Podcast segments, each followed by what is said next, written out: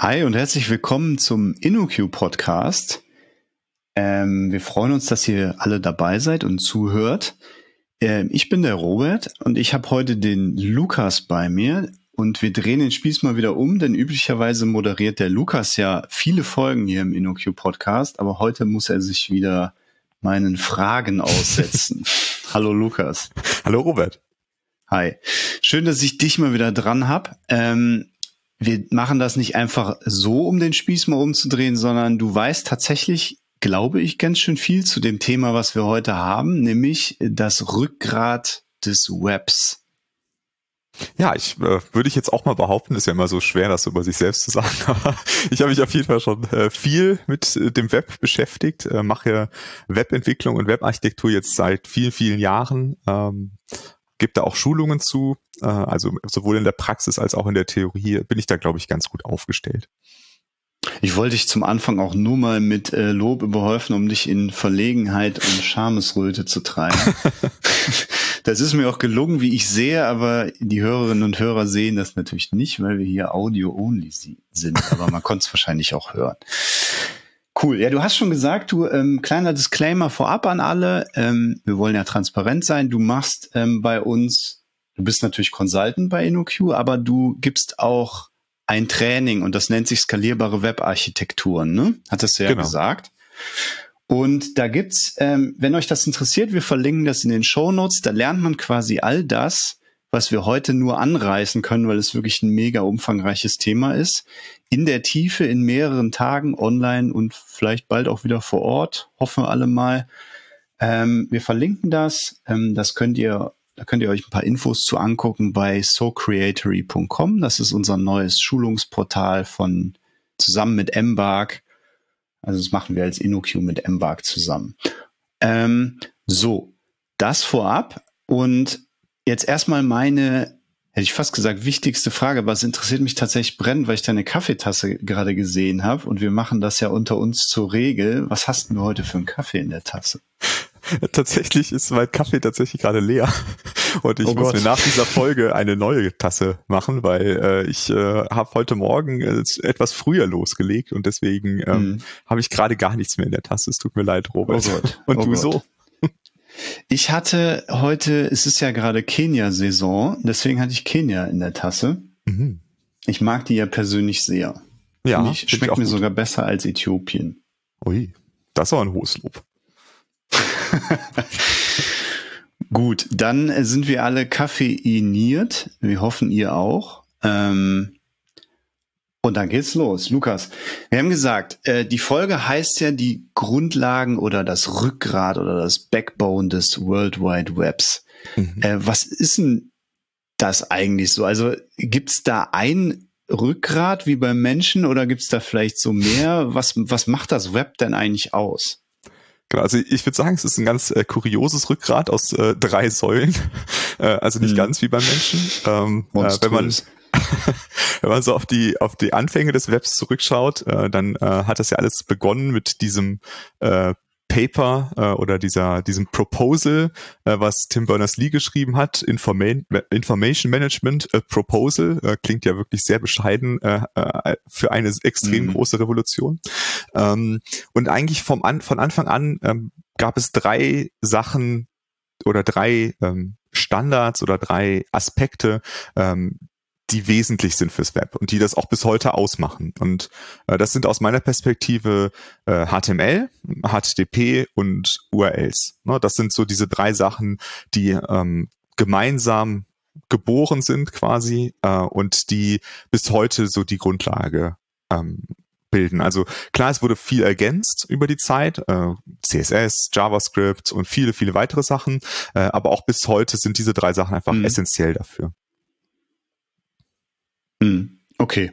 Das heißt, vorher ähm, wissen wir alle vielleicht noch, falls wir Informatik studiert haben, aber es hören ja auch viele andere Menschen zu. Ähm, aber man hat es vielleicht schon mal gehört, es gab das Internet ein bisschen länger als das World Wide Web, ne? Genau, das ist richtig. Ne? Also auch wenn wir ähm, jetzt nachher nochmal auf die Protokolle eingehen, äh, dann ist quasi äh, das Web, also das HTTP Protokoll ist quasi ein Protokoll, was auf äh, den Protokollen des Internets, also TCP/IP und TCP/UDP aufbaut. Ne? Also das, dementsprechend, mhm. wenn man das als Venn-Diagramm betrachtet, ist quasi das Web ein Teil von dem großen Internet.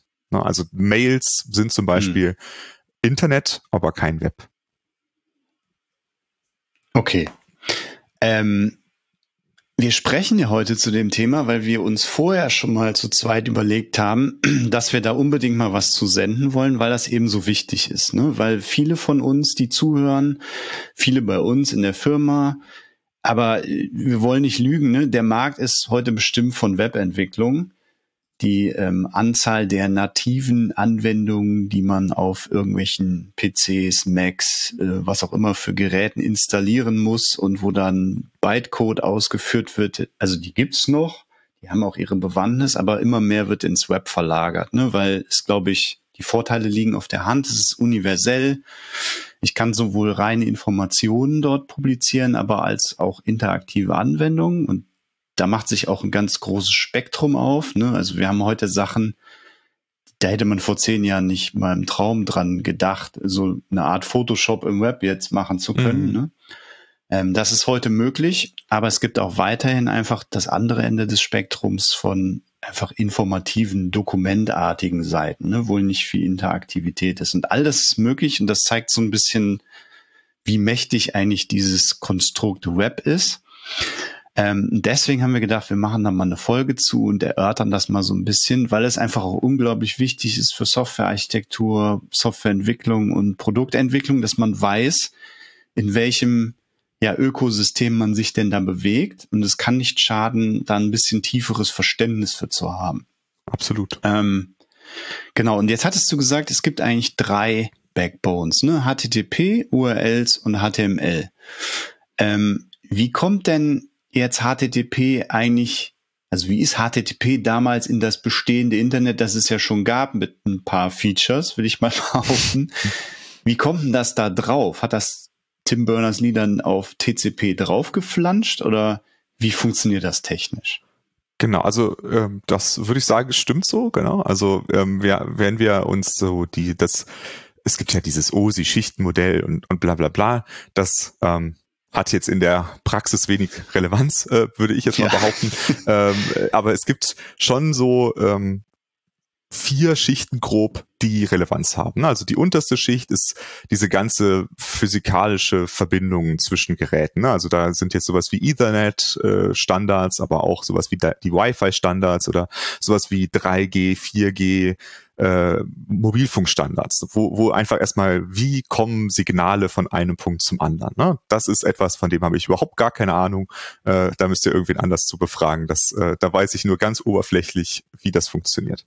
Ähm, darauf aufbauend gibt's dann halt das, ähm, den, das Internetprotokoll. Das ist tatsächlich dann das Internet. Ne? Ähm, das ist halt ein, ein Protokoll, um Verbindungen äh, herzustellen, um Pakete von einem Ort zu einem anderen zu bringen. Ähm, und darauf aufbauend gibt es dann traditionell zwei Protokolle zur Auswahl. Das eine heißt TCP und das andere heißt UDP. Und ähm, das ist das, womit wir als Softwareentwickler und Entwicklerinnen eigentlich meistens am ehesten noch Verbindungspunkte haben. Alles darunter ist so low level, dass ich das jetzt auch mal für diesen Podcast einfach ignorieren würde. Ähm, und bei TCP und mhm. UDP, da ist es dann tatsächlich so, ähm, da ähm, bauen wir halt eine Verbindung von einem Computer zu einem anderen auf und dieses ganze Apparat darunter, der kümmert sich darum, dass die ganzen Zwischenstellen, die wir dafür überbrücken müssen, um die, um diese Pakete von einem Ort zum anderen zu bringen, auch wirklich ankommen. Also das ist ein ganz schön kompliziertes Ding, äh, aber das ignorieren wir jetzt einfach mal. Ähm, und ähm, bei TCP und UDP äh, muss man einfach grob unterscheiden, dass TCP ist halt ein verlässliches ähm, äh, Protokoll äh, und UDP ist ein unverlässliches Protokoll. Was bedeutet das? Das bedeutet, dass bei TCP sichergestellt wird, dass wenn ich dir ein Paket schicke, dass es auch ankommt und dass wenn es nicht ankommt, ich das bemerke und es dir nochmal schicken kann. Ne? Und wenn es dann nach einer bestimmten Anzahl mhm. von Versuchen immer noch nicht funktioniert, dann sage ich, sorry, es funktioniert einfach nicht. Äh, und das ist bei UDP nicht so. Da schieße ich einfach Nachrichten rüber und wenn sie ankommen, kommen sie an und wenn nicht, dann kommen sie nicht an. Ähm, und, und das Web ist ein, äh, also das, und HTTP ist jetzt ein Protokoll, was auf diesem äh, auf diesem Level aufbaut, ein Applikationsprotokoll, ähm, und ähm, dieses Protokoll ähm, geht erstmal davon aus, dass sich die Schichten darunter darum kümmern, dass es eine verlässliche Kommunikation ist, äh, also dass keine Daten verloren geht. Das heißt, HTTP selbst guckt jetzt nicht, ist mein Paket angekommen. Das geht einfach davon aus, dass das hat funktioniert, weil da haben sich die, die Sachen darunter gekümmert. Ähm, und genau das hat sich der Tim Berners-Lee dann halt überlegt, so ein, so ein Protokoll. Und diese erste Version davon, das war einfach ein Plain-Text-Protokoll. Ähm, da äh, dass er sich überlegt hat, äh, quasi so eine Konversation. Ne? Und ähm, da, da sind, kommen wir auch in so ein Thema äh, Client-Server irgendwie. Ne? Also wir haben ein Client, das bin ich, ich möchte irgendeine Information von dem Server bekommen äh, und da liegen die Informationen. Das heißt, ich baue eine Verbindung zu dem Server auf, ich schicke irgendetwas zu diesem Server hin und er antwortet mir. Ne? Das ist dieses Grund, grundlegende Client-Server-Prinzip. Hm. Okay, nun ist es aber so, wenn ich ähm, als Entwicklerin oder Entwickler irgendwie eine, eine Seite ins Netz stelle, zum Beispiel für eine Impfterminbuchung, ne? Ähm, kann ich denn da überhaupt entscheiden, nehme ich jetzt TCP oder UDP? Ich könnte ja sagen, ne, ey, diese Impfterminreservierung, die möchte ich bitte, dass diese Pakete wirklich hier ankommen mhm. bei mir. Ähm, und das möchte ich sicherstellen, also nehme ich TCP und bei UDP, das würde ich wahrscheinlich eher benutzen wollen, wenn ich, weiß ich nicht, als Server dem Client irgendwie eine Stunde Video schicke. Ne? Und da ist es nicht schlimm, wenn mal ein paar Pixel nicht ankommen. Da muss ich nicht für jedes Paket sicherstellen, dass das auch mhm. bei, bei dir als Client ankommt. Ne? Aber ich glaube, ich kann das ja als Entwicklerin gar nicht bestimmen, ähm, was für ein Protokoll da unter der HTTP-Haube verwendet wird, oder? Genau, das, das kannst du tatsächlich nicht beeinflussen. Ähm, HTTP ist, wie gesagt, basiert eigentlich immer auf einem verlässlichen Protokoll, also immer auf mhm. etwas äh, wie TCP. Ähm, es gibt neuere Entwicklungen, da können wir auch später nochmal drauf eingehen, die ein anderes Protokoll unten drunter verwenden.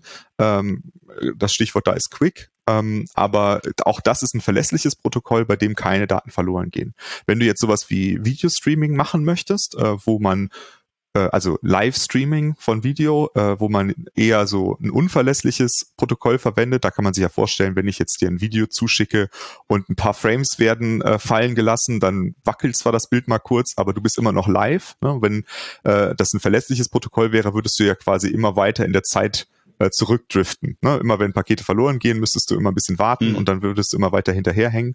Und das ist etwas, was HTTP nicht mehr kann. Also das ist einfach nicht mehr Teil von HTTP. Dafür brauchen wir andere Protokolle. Äh, das sind auch mhm. Protokolle, die äh, der Browser teilweise äh, versteht, ähm, aber das ändert nichts daran, dass es einfach nicht mehr HTTP ist. Das sind einfach andere Protokolle, die da verwendet werden. Mhm. Okay, das Protokoll, was wir hier äh, verwenden, ist offenbar ein verlässlich unzuverlässiges, denn ich sehe dich nur sehr breich und pixelig. Wir sehen uns hier, während wir das aufnehmen. Genau. Und offenbar nimmt unsere, unsere Tonaufnahme so viel Bandbreite in Beschlag, äh, dass der Server denkt, er müsste mir nur noch Lukas in 10 Pixeln schicken. Genau. Also ich vermute, dass diese Software äh, auf WebRTC aufbaut und das ist halt ein UDP-basiertes Protokoll, genau. Okay. Ja, das haben wir doch, äh, dann, dann verstehe ich das jetzt etwas besser. Okay, aber nochmal zurück zu den Säulen. Jetzt wissen wir so ein bisschen, was unter HTTP drunter schlummert und seine Dienste tut, entweder zuverlässig oder auch mal unzuverlässig. Aber was sind denn jetzt URLs? Also ich, äh, das ist so ein bisschen eine rhetorische Frage, weil ich glaube, alle, die hier zuhören, haben schon mal eine URL gesehen oder eingetippt oder sogar Enter gedrückt. Da gehe ich jetzt mal ganz, ganz fest von aus. Und wir haben vielleicht auch alle den Begriff schon mal gehört. Das ist ja eher der technische Begriff für meistens, was man so Internetadresse oder Seitenadresse oder genau. einfach Adresse nennt. Ne? Ähm, wenn ich mir so eine URL angucke, dann steht ja da auch ganz am Anfang das Protokoll, was verwendet wird drin, ne? HTTP. Oder mhm. jetzt halt HTTPS immer öfter, Gott sei Dank. Mhm. Ähm, wie funktioniert denn das technisch? Also wenn ich jetzt zum Beispiel äh, HTTPS Doppelpunkt Doppelslash www.inuko.com eintippe, was passiert da eigentlich? Also wie wird diese URL, wer löst die auf und wer erkennt das Protokoll und wer weiß dann, welches Dokument aufgerufen werden muss? Das würde ich gerne nochmal auseinanderdröseln. Genau, also der, der Browser, der äh, spricht ja, wie ich schon angedeutet habe, verschiedene Protokolle, ne, aber das Wichtigste ist auf jeden Fall HTTP beziehungsweise HTTPS. Ähm, und ähm, wenn er sich jetzt so eine URL anguckt, äh, also URL ist einfach wieder ein, ein Standard. Ne? Ähm, da müssen wir ganz kurz nochmal auf das Wort RFC eingehen. Also RFC äh, sind diese Standarddokumente, die herausgegeben werden, äh, wo zum Beispiel das, was ist eine URL standardisiert wird oder was ist HTTP. Äh, ne, mhm. ne, das, das ist da durchstandardisiert und es gibt halt einfach ein RFC und da drin steht, was ist eine URL. Und äh, das URL ist im Prinzip ein Format. Ne? Das ist also, äh, man kann sich vorstellen, ein großer regulärer Ausdruck. Äh, alles, was der, wo der sagt, ja, das ist, äh, ist so, das ist eine, äh, eine URL und alles, wo er sagt, nein, ist keine URL. Und die URL, die hat halt verschiedene Bestandteile. Äh, und äh, für uns jetzt in diesem Podcast das Wichtigste sind quasi zwei Teile. Das eine ist der, die, das, was man Authority nennt. Ähm, das ist quasi äh, der Server, mit dem wir sprechen wollen und alles, was dahinter kommt. Ne, das ist das, äh, was wir anfragen wollen. Ne? Also wir wollen jetzt bei InnoQ.com einen bestimmten Blogpost lesen, dann ist die Authority www.innoq.com und dann ist äh, der Pfad halt irgendwie Articles, bla bla bla. Um, ähm, und äh, das, das, das ist auf mhm. jeden Fall was, was der, der Browser schon mal in, in zwei Teile teilt. Ne, das heißt, er guckt sich erstmal die Authority an und dann äh, später guckt er sich den Pfad an, weil er muss jetzt erstmal verstehen, mit welchem Server muss ich sprechen. Ne, da sind wir wieder auf dieser TCP-Ebene. Ähm, äh, das heißt, er muss jetzt irgendwie herausfinden, welche IP-Adresse ist das denn? Ne, weil es, äh, www.inoq.com ist ja keine IP-Adresse. Äh, also gibt es dafür ein System, das ist das Domain Name System. Äh, das ähm, ist ein ein eigenes Protokoll. Äh, das ist also auch ein Applikationsprotokoll, was auf, äh, auf TCP äh, UDP oder UDP aufsetzt, ähm, was also neben HTTP steht. Ähm, deswegen erkläre ich es auch nur ganz kurz. Also man sagt halt hier www.inoq.com und der sagt mir, das ist die IP-Adresse, mit der du sprechen musst. Ähm, Details äh, ignorieren mhm. wir jetzt einfach erstmal. Äh, und ähm, dann habe ich das jetzt würde wahrscheinlich eine eigene Podcast-Folge äh, genau. rechtfertigen. Ne? Das würde ich würde ich auch behaupten, ja. Ähm, weil da ist da steckt auch viel hinter. Okay, da aber DNS ist in Kurzform. Mh. DNS ist in Kurzform. Ich sage dir, geh mal beim Lukas den gelben Eimer holen und niemand weiß, wo Lukas wohnt. Deswegen muss man erstmal im Telefonbuch gucken, wo wohnst du eigentlich? Und dann kriegt man Straße und Hausnummer. Und DNS tut genau das für den Browser. Ne? Inoko.com genau. hat folgende IP-Adresse und guck doch da mal nach und schick da deine TCP-Pakete hin. Ne? Das genau. macht DNS in ultra kompakter Form wahrscheinlich. Genau das genau das, äh, das ist es. Und dabei ist wichtig zu betonen, dass DNS eine Technologie ist, die nicht nur fürs Web benutzt wird, äh, sondern auch für ganz viele andere Sachen, also beispielsweise für den Mailversand. Ähm, das mhm. wäre auch was, wo DNS im, zu, äh, äh, zum Einsatz kommt, wo wir aber nicht äh, über Web sprechen. Ne? Das heißt also, es ist eine separate Technologie, aber die wird verwendet, um jetzt erstmal herauszufinden, was ist denn die wirkliche IP-Adresse, damit ich als Browser da meine Pakete hinschicken kann. Und wenn ich das jetzt getan habe, dann habe ich jetzt eine, eine IP-Adresse, dann baue ich dahin jetzt erstmal eine Verbindung auf, so eine TCP-Verbindung. Ne? Äh, in, dem, in dem traditionellen Fall, wir kommen später nochmal auf den nicht mehr traditionellen Fall.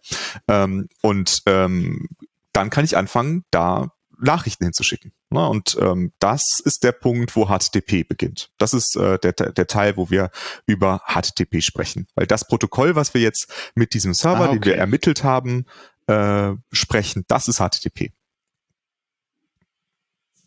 Okay, das heißt, also mir scheint das so, als hätten wir jetzt mal kurz den Kopf unter die Wasseroberfläche gehalten. da ist aber noch ein paar Meter Tiefe äh, durchzutauchen, fürchte ich. Genau. Also, genau, also ähm, ich glaube, man sieht schon, ne, also was alleine unter dieser Oberfläche schlummert, ähm, was wir täglich eine Million Mal benutzen, wenn wir irgendwelche URLs eintippen und Enter drücken, das ist, da denkt man immer so nicht dran. Ne? Und wenn man für viele von uns klingt das, glaube ich, trivial. Ja gut, wir, wir haben das alle mal im Studium gemacht oder wir entwickeln jetzt eh schon lange Web-Anwendungen. Ne?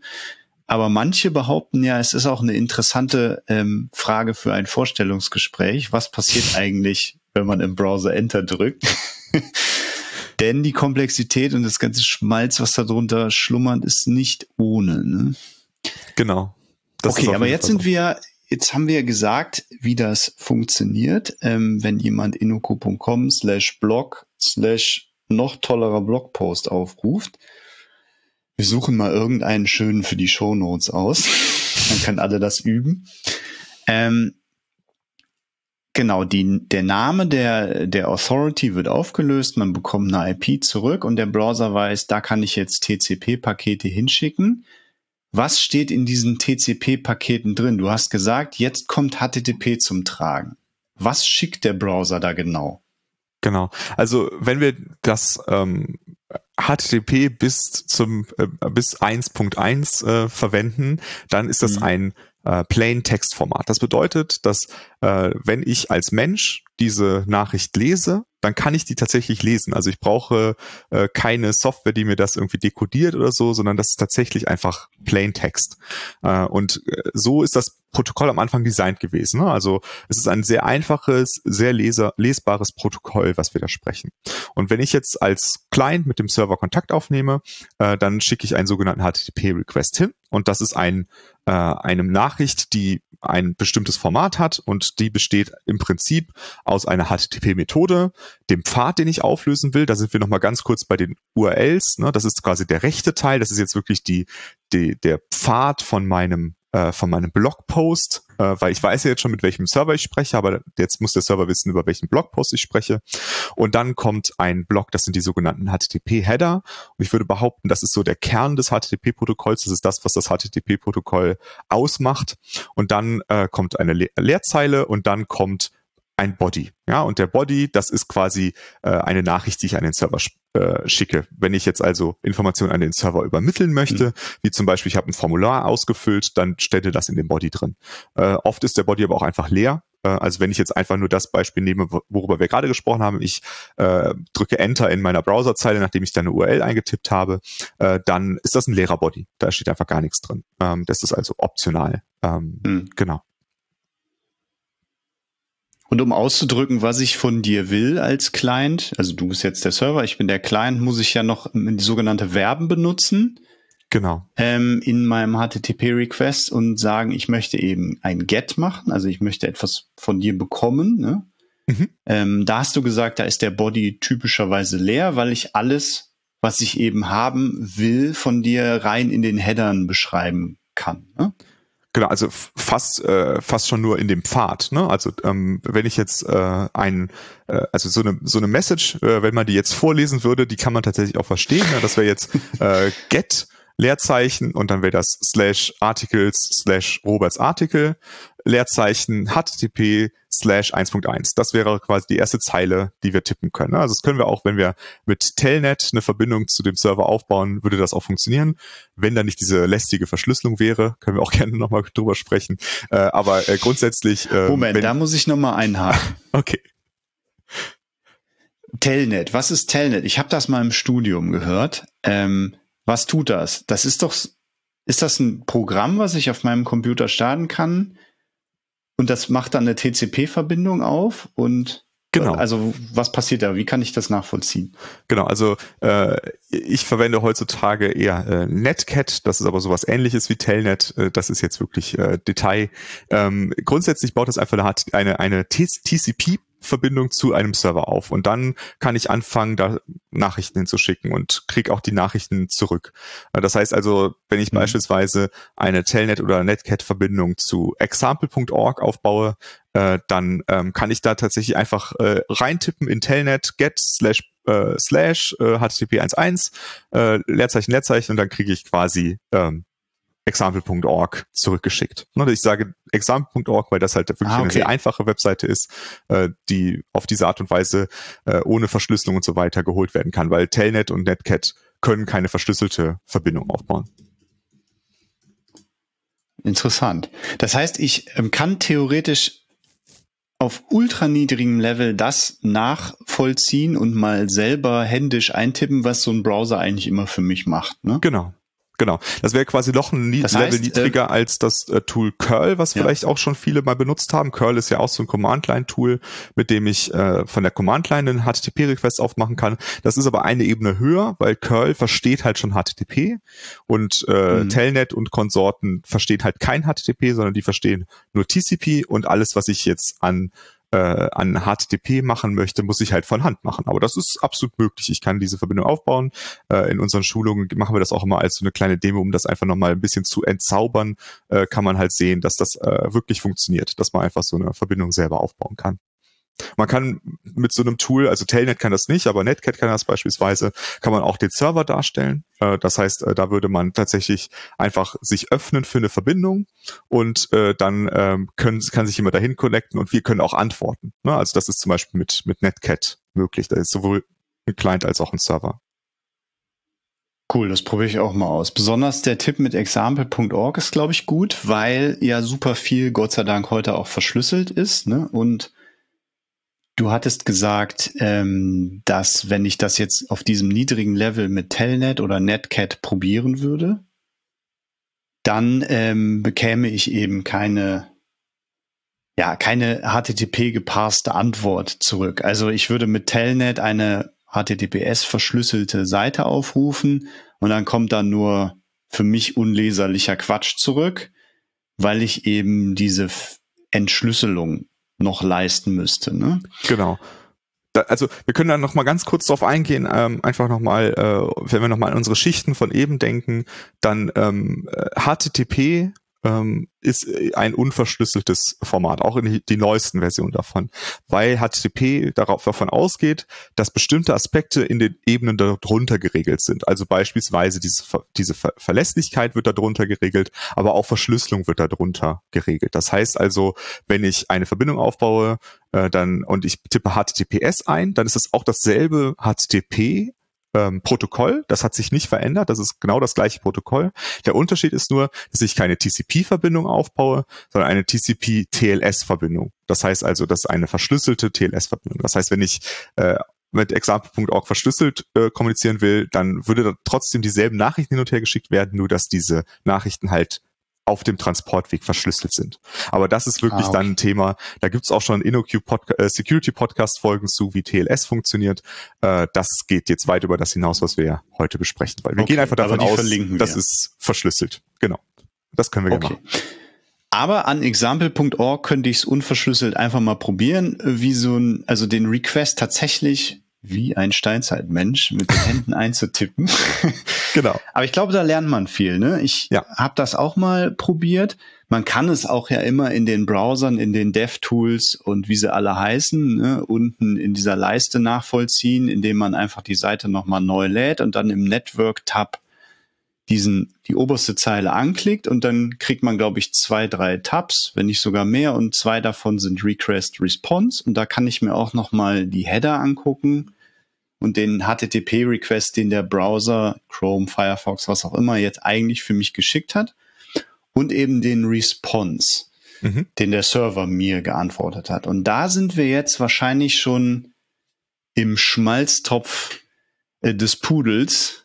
Ich glaube, dieses, die im Kern des Pudels angekommen, nämlich der Request-Response-Zyklus. So mhm. habe ich das mal gehört, nennt sich das. Ne? Also heißt das, dass alle meine Aufrufe und meine gesamte Kommunikation im Web immer in so einer Klammer abläuft. Request, Response, Request, Response. Ist das so? Genau, das, das ist so. Ähm, grundsätzlich ist HTTP ein Request-Response-Protokoll. Das heißt, äh, der Server kann uns nicht einfach eine Antwort schicken, ohne dass wir äh, danach gefragt haben. Ne, das ist nicht möglich. Ähm, deswegen gibt es halt so Protokolle wie beispielsweise WebSockets, von dem haben bestimmt auch schon mal viele gehört.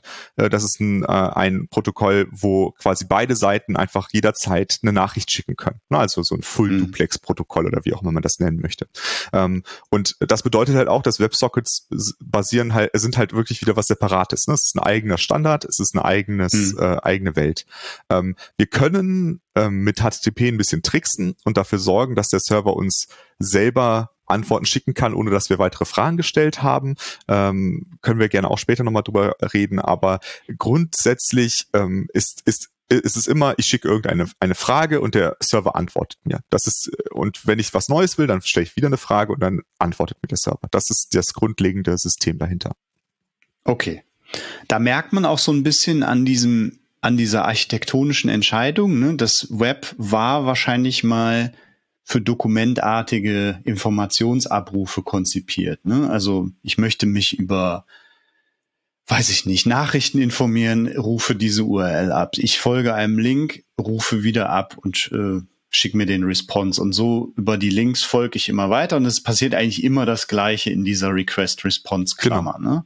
Genau. Ähm, also da, da ist es halt auch das, was ich eben meinte, dass diese drei Technologien, also HTML, HTTP und äh, und ähm, äh, Adressen ähm, sind halt gehören halt eng zusammen, ne? weil wenn ich auf so einen Link draufklicke, das ist ja der Link ist ja äh, Teil von HTML, aber das was dann passiert ist, dass ein HTTP-Request ausgelöst wird. Ne? Also äh, wenn ich auf einen Link klicke, dann machen wir wieder einen Request und kriegen wieder eine Response zurück und der Browser ersetzt quasi den Inhalt von dem, was er gerade anzeigt, durch den, was gerade gekommen ist. Ne? Und genauso Formulare äh, machen ein, ein HTTP-Request und man kriegt eine Antwort zurück. Das ist das gleiche äh, das gleiche System. Okay. Ähm, aber wir haben es so ein bisschen, ähm, du hast es schon angedeutet, ähm, wenn ich mehr tun will in meiner Webanwendung, die ich vielleicht baue, in meinem Produkt, als Information, statische Informationsseiten auszuliefern, dann kann ich da an Grenzen stoßen mit diesem Re Request-Response-Cycle, oder? Tue ich das schnell oder kann man eigentlich also werden wir mal konkret. Was mhm. ist denn mit dem Chat? Ich will einen Chat bauen, ne? www.robertstollerchat.de. Ähm, und Chat klingt für mich so wie das totale Anti-Feature für die Architektur in einem Request-Response-Cycle, weil ich hänge ja in dem Chat und klar, manchmal will ich eine Nachricht schreiben, dann würde ich wahrscheinlich einen HTTP-Post an den Server schicken mit meiner Nachricht. Mhm. Aber ähm, ich will ja nicht immer get neue Chat-Nachrichten abrufen, um zu sehen, wer hat denn jetzt sonst was in dem Chat geschrieben, oder? Wie, wie kriegt man das auf diese Architektur gemappt oder sp sprengt diese Art von Anwendung schon das, ja, nicht das Internet, aber vielleicht die Web-Architektur? Ja, also ähm, ich glaube, dass das, äh, dass viele ähm, die das entwickeln, sehen das so, dass das äh, die Grenze wäre, wo man äh, nicht mehr auf HTTP zurückgreifen sollte.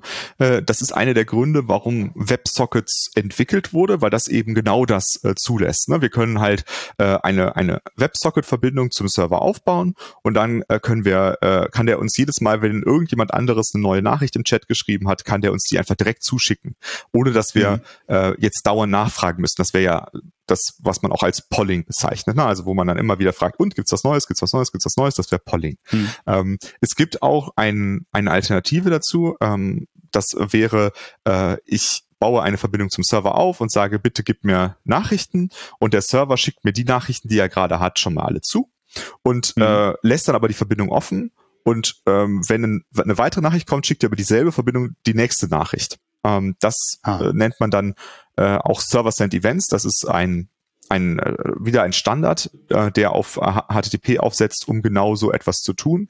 Äh, ich habe auch mal ein, ein Beispiel-Chat gebaut, äh, der genauso funktioniert, der also eben nicht WebSockets benutzt, sondern der ähm, einfach, äh, wie du gesagt hast, wenn du eine neue Nachricht schreibst, macht er einen Post auf den Server und ähm, wenn und aber im Hintergrund ist halt so ein Server-Send-Event-Stream offen und immer wenn mhm. eine neue Nachricht kommt, dann kommt er durch den Stream zurück. Äh, das ist auf GitHub, kann ich auch gerne äh, in die Show Notes verlinken. Ähm, da das kann man das ja mal angucken. Mal interessant, ne? äh, wie Dass das man sieht, aussieht. wie man so eine Architektur dann hinbekommen könnte. Genau. Aber man muss es ja auch nicht immer alles auf Gedeih und Verderb äh, da, da, da drauf mappen. Ne? Ähm, mhm. Es gibt gute Gründe, warum äh, viele von den Chat-Anbietern wie jetzt Slack und so weiter eher auf WebSockets setzen. Ähm, mhm. Aber äh, grundsätzlich ist das, ähm, ist das wirklich ein sehr flexibles Format ähm, oder ein flexibles Protokoll, mit dem wir extrem viele Use Cases abbilden können. Ne? Also oft wollen wir ja nicht einfach irgendwelche Nachrichten bekommen, ohne danach gefragt zu haben, sage ich jetzt mal ganz mhm. pauschal. Ja, ja. Das stimmt. Okay. Ähm, dann sind wir schon in so eine architektonische Sonderlocke vorgedrungen, ne? Genau. Wo wir so das, das die eigentliche Klammer Request-Response-Cycle verlassen müssten, äh, um unsere Anwendung eben universell im Web bereitzustellen. Ähm, aber lass uns doch noch mal einen Schritt zurückgehen. Du hast ja gesagt, dass im, im also in HTTP die Header eine besondere Rolle spielen. Also wir haben jetzt ähm, das Verb kennengelernt, den Pfad, ähm, und dann hast du gesagt, kommen Header. und letzten Endes der Body. Der Body ist ja meistens leer, wenn ich nur was anfrage mit Get, aber er ist meistens befüllt, wenn ich was zurückbekomme mhm. im Response. Aber ich kann den Body auch selber füllen, wenn ich beispielsweise ein Formular abschicke. Ja. Ähm, was machen denn die Header genau? Also was passiert da? Genau, also die, die Header äh, ist wirklich etwas äh, total einfaches, aber dadurch sehr flexibles. Und das ist eigentlich nur so ein Key-Value-Pair.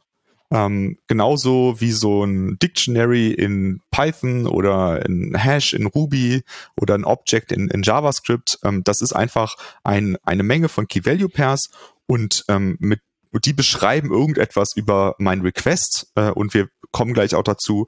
Äh, das gleiche gibt's auch in der Response, da gibt's halt die Response-Header. Das sind auch genau die gleiche Datenstruktur. Das heißt, HTTP sagt jetzt grundsätzlich erstmal, es gibt so etwas wie Header und ähm, äh, die kann ich halt mitschicken und dann kann der Server die interpretieren und HTTP standardisiert direkt auch eine ganze äh, Menge von Headern mit. Ne? Die sind dann also, die können dann alle, mhm. die HTTP können verstehen diese Header, ähm, aber man kann auch sich weitere Header ausdenken und ergänzen ähm, und manche neue Header sind auch dadurch entstanden, dass Leute sich quasi ein Header überlegt haben und der wurde dann später standardisiert. Äh, sowas ist kann auch passieren.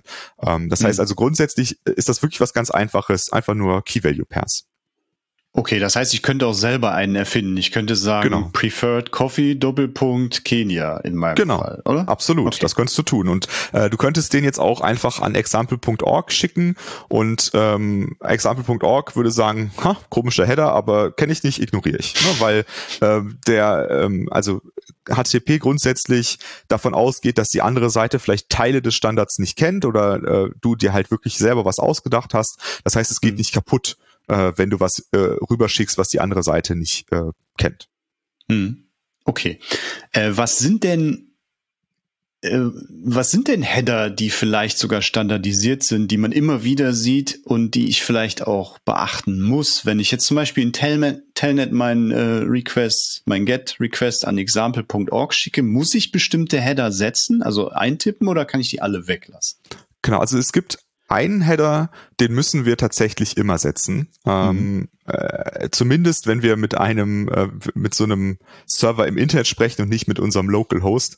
Ähm, und das ist der Host Header. Der Host Header, äh, das ist so ein bisschen äh, merkwürdig irgendwie, ähm, wenn man nochmal sich dran erinnert. Wir haben ja die URL äh, mhm. eingetippt und jetzt hat der, der, der Server äh, also mein, mein Client hat diese URL genommen und in zwei Teile geteilt, und zwar in diese Authority oder den Host und diesen Pfad und schickt dann in der ersten Zeile von meiner HTTP-Nachricht nur den Pfad an den Server. Äh, mhm. Das heißt also, beim, bei meinem Server kommt der Host nicht an.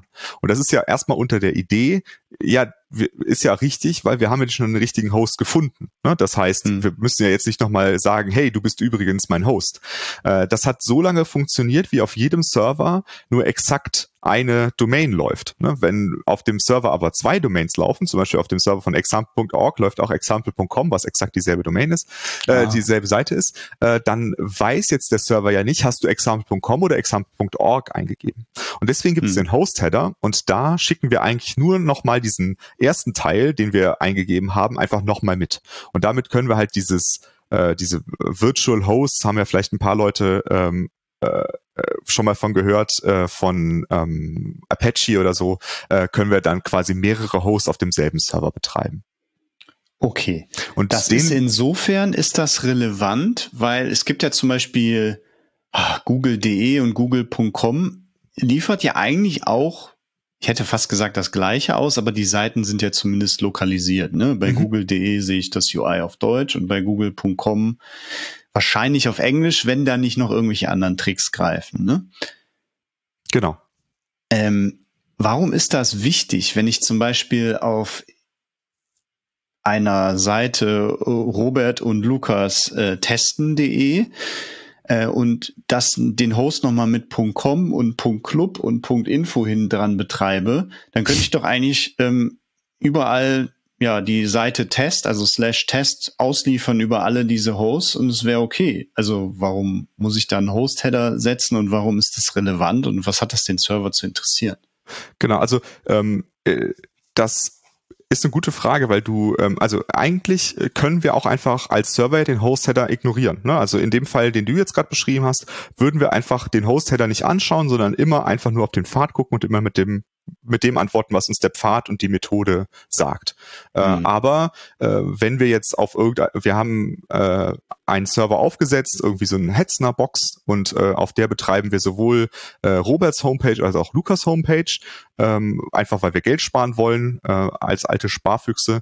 Und ähm, jetzt äh, wollen wir einfach dafür sorgen, dass wenn die Leute robert.de eingeben, dass sie Roberts Homepage bekommen, wenn sie lukas.de eingeben, dass sie Lukas Homepage bekommen, dann ähm, ist das einfach ein sehr einfacher Weg dafür zu sorgen, dass der Client dem Server mitteilt, übrigens, ich möchte jetzt die, die Blogposts von Robert sehen. Ne? Also hm. das ist eigentlich schon die, die Idee dahinter, einfach damit man solche Sachen teilen kann. Es hat auch noch Gründe wie Proxys und so weiter. Das geht jetzt ein bisschen über die Sachen hinaus, die wir äh, heute mhm. besprechen. Aber grundsätzlich äh, kann ich damit so etwas tun und das ist schon sehr, sehr praktisch. Also so für Shared Hosting oder auch für, äh, also wir, wir könnten ja auch sagen, es gibt inoq.com und inoq.de und je nachdem, ob ich .com oder .de eingegeben habe, zeige ich die Blogposts auf Deutsch und auf Englisch an. Ne? Das mhm. würde ja auch gehen. Könnte auch derselbe Server im Hintergrund das betreiben. Das heißt, ich als Client schicke auf jeden Fall den Host mit, weil ich nicht weiß, ob der Server das braucht oder nicht. Und der mhm. Server kann sich dann entscheiden, ob er mit der Information was anfängt oder nicht. Das ist auch wieder so ein grundlegendes Prinzip von HTTP, äh, dass der Server muss halt nicht jeden Header beachten. Der kann Header auch einfach ignorieren. Mhm. Okay. Hat dieser Host-Header auch schon was mit Redirection zu tun? Also ist das, führt uns das zu diesem Thema oder also ist das irgendwie damit dafür relevant? Äh, ich würde sagen, nein, das ist ein unabhängiger Header. Ähm, also der, mhm. der äh, Header, äh, den wir setzen können, das ist aber ein, ein Response-Header. Ähm, ähm, mhm um ein Redirect durchzuführen. Äh, das ist der Location Header. Ähm, da sagen wir tatsächlich, ähm, geben wir einen Header zurück und sagen, bitte folge, bitte gehe jetzt auf folgende URL. Na, und mhm. äh, das wäre, ist das einfache Prinzip, was hinter Redirects steht. Dafür müssen wir aber auch noch mal kurz auf äh, die Response eingehen, die nämlich einen Statuscode hat. Ähm, und mhm. der ist dafür nämlich auch wichtig. Ähm, genauso wie äh, der Request, über den wir ja schon gesprochen haben, der, da schicken wir eine Methode mit, um grundsätzlich zu sagen, was wir vom Server wollen, ob wir irgendwas, eine Information holen wollen oder eine Information hinschicken wollen. Haben wir bei der Response, schicken wir einen Statuscode zurück und das ist eine Zahl, eine dreistellige Zahl, die ähm, einfach so ein generelles Feedback gibt, wie ist der Request gelaufen. Ne? War es super, war nicht so gut. Äh, und äh, da wären jetzt Statuscodes, die äh, mit einer 2 anfangen. Das sind die Statuscodes, die sagen, ja, es ist äh, alles gut gewesen. Ähm, da gibt's dann auch verschiedene Ausprägungen von. Kann man sich gerne auch mal angucken in so Statuscodes List, Listen, äh, welcher da der richtige ist für den eigenen Use Case. Aber grundsätzlich ist das etwas, was geklappt hat. Statuscodes, die mit einer 5 anfangen, da hat der Server irgendetwas, äh, ist irgendwas auf dem Server kaputt gegangen und wir haben einen Mist Fehler gebaut. gemacht. Genau, wir haben Mist gebaut und geben das auch zu. Ne? Dann äh, sagen wir äh, zum Beispiel ein Statuscode 500 und dann äh, haben wir dem Client gesagt, ich habe irgendwie Mist gebaut und wir müssen das irgendwie nochmal versuchen oder versuch's später nochmal oder sonst irgendwas. Bei, bei einem Statuscode, der mit einer 4 anfängt, da gibt der Server dem Client die Schuld und sagt, du hast mir irgendwas geschickt, womit ich nichts anfangen kann.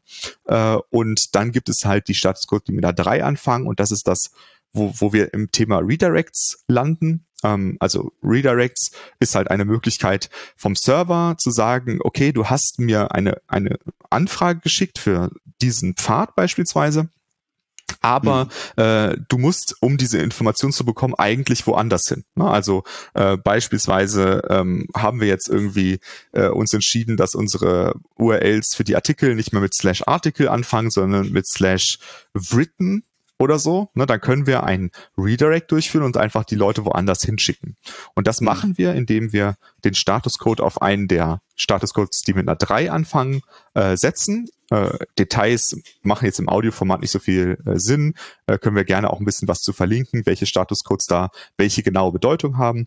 Und dann setzen wir zusätzlich einen sogenannten Location Header und da steht dann drin, wo ich die Person hinschicken will. Ja, das heißt also, mhm. ähm, beispielsweise auf slash written. Und dann äh, kriegt der Browser diese Antwort zurück, sieht, ah, okay, ich soll dahin und dann schickt er wieder einen neuen HTTP-Request an den Server und äh, kriegt dann die richtige Antwort.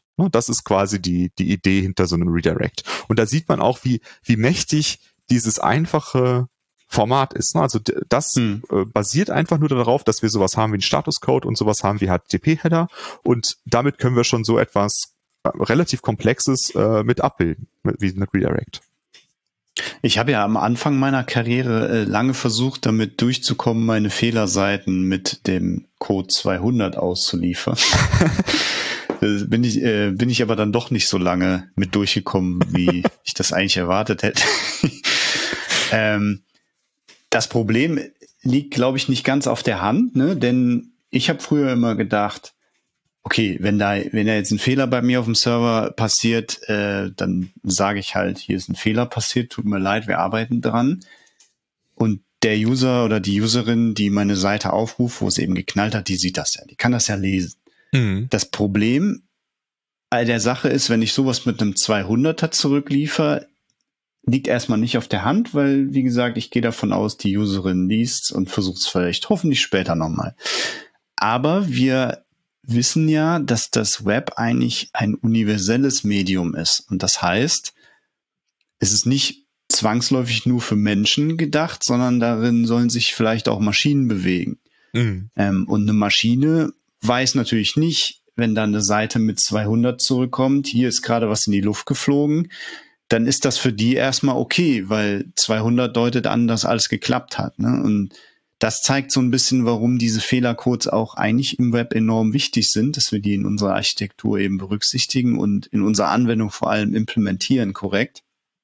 Ähm, weil das Web eben nicht nur von Menschen benutzt wird. Ein schönes Beispiel ist, glaube ich, eine API. Ne? Die wird nicht meistens nicht von Menschen abgerufen.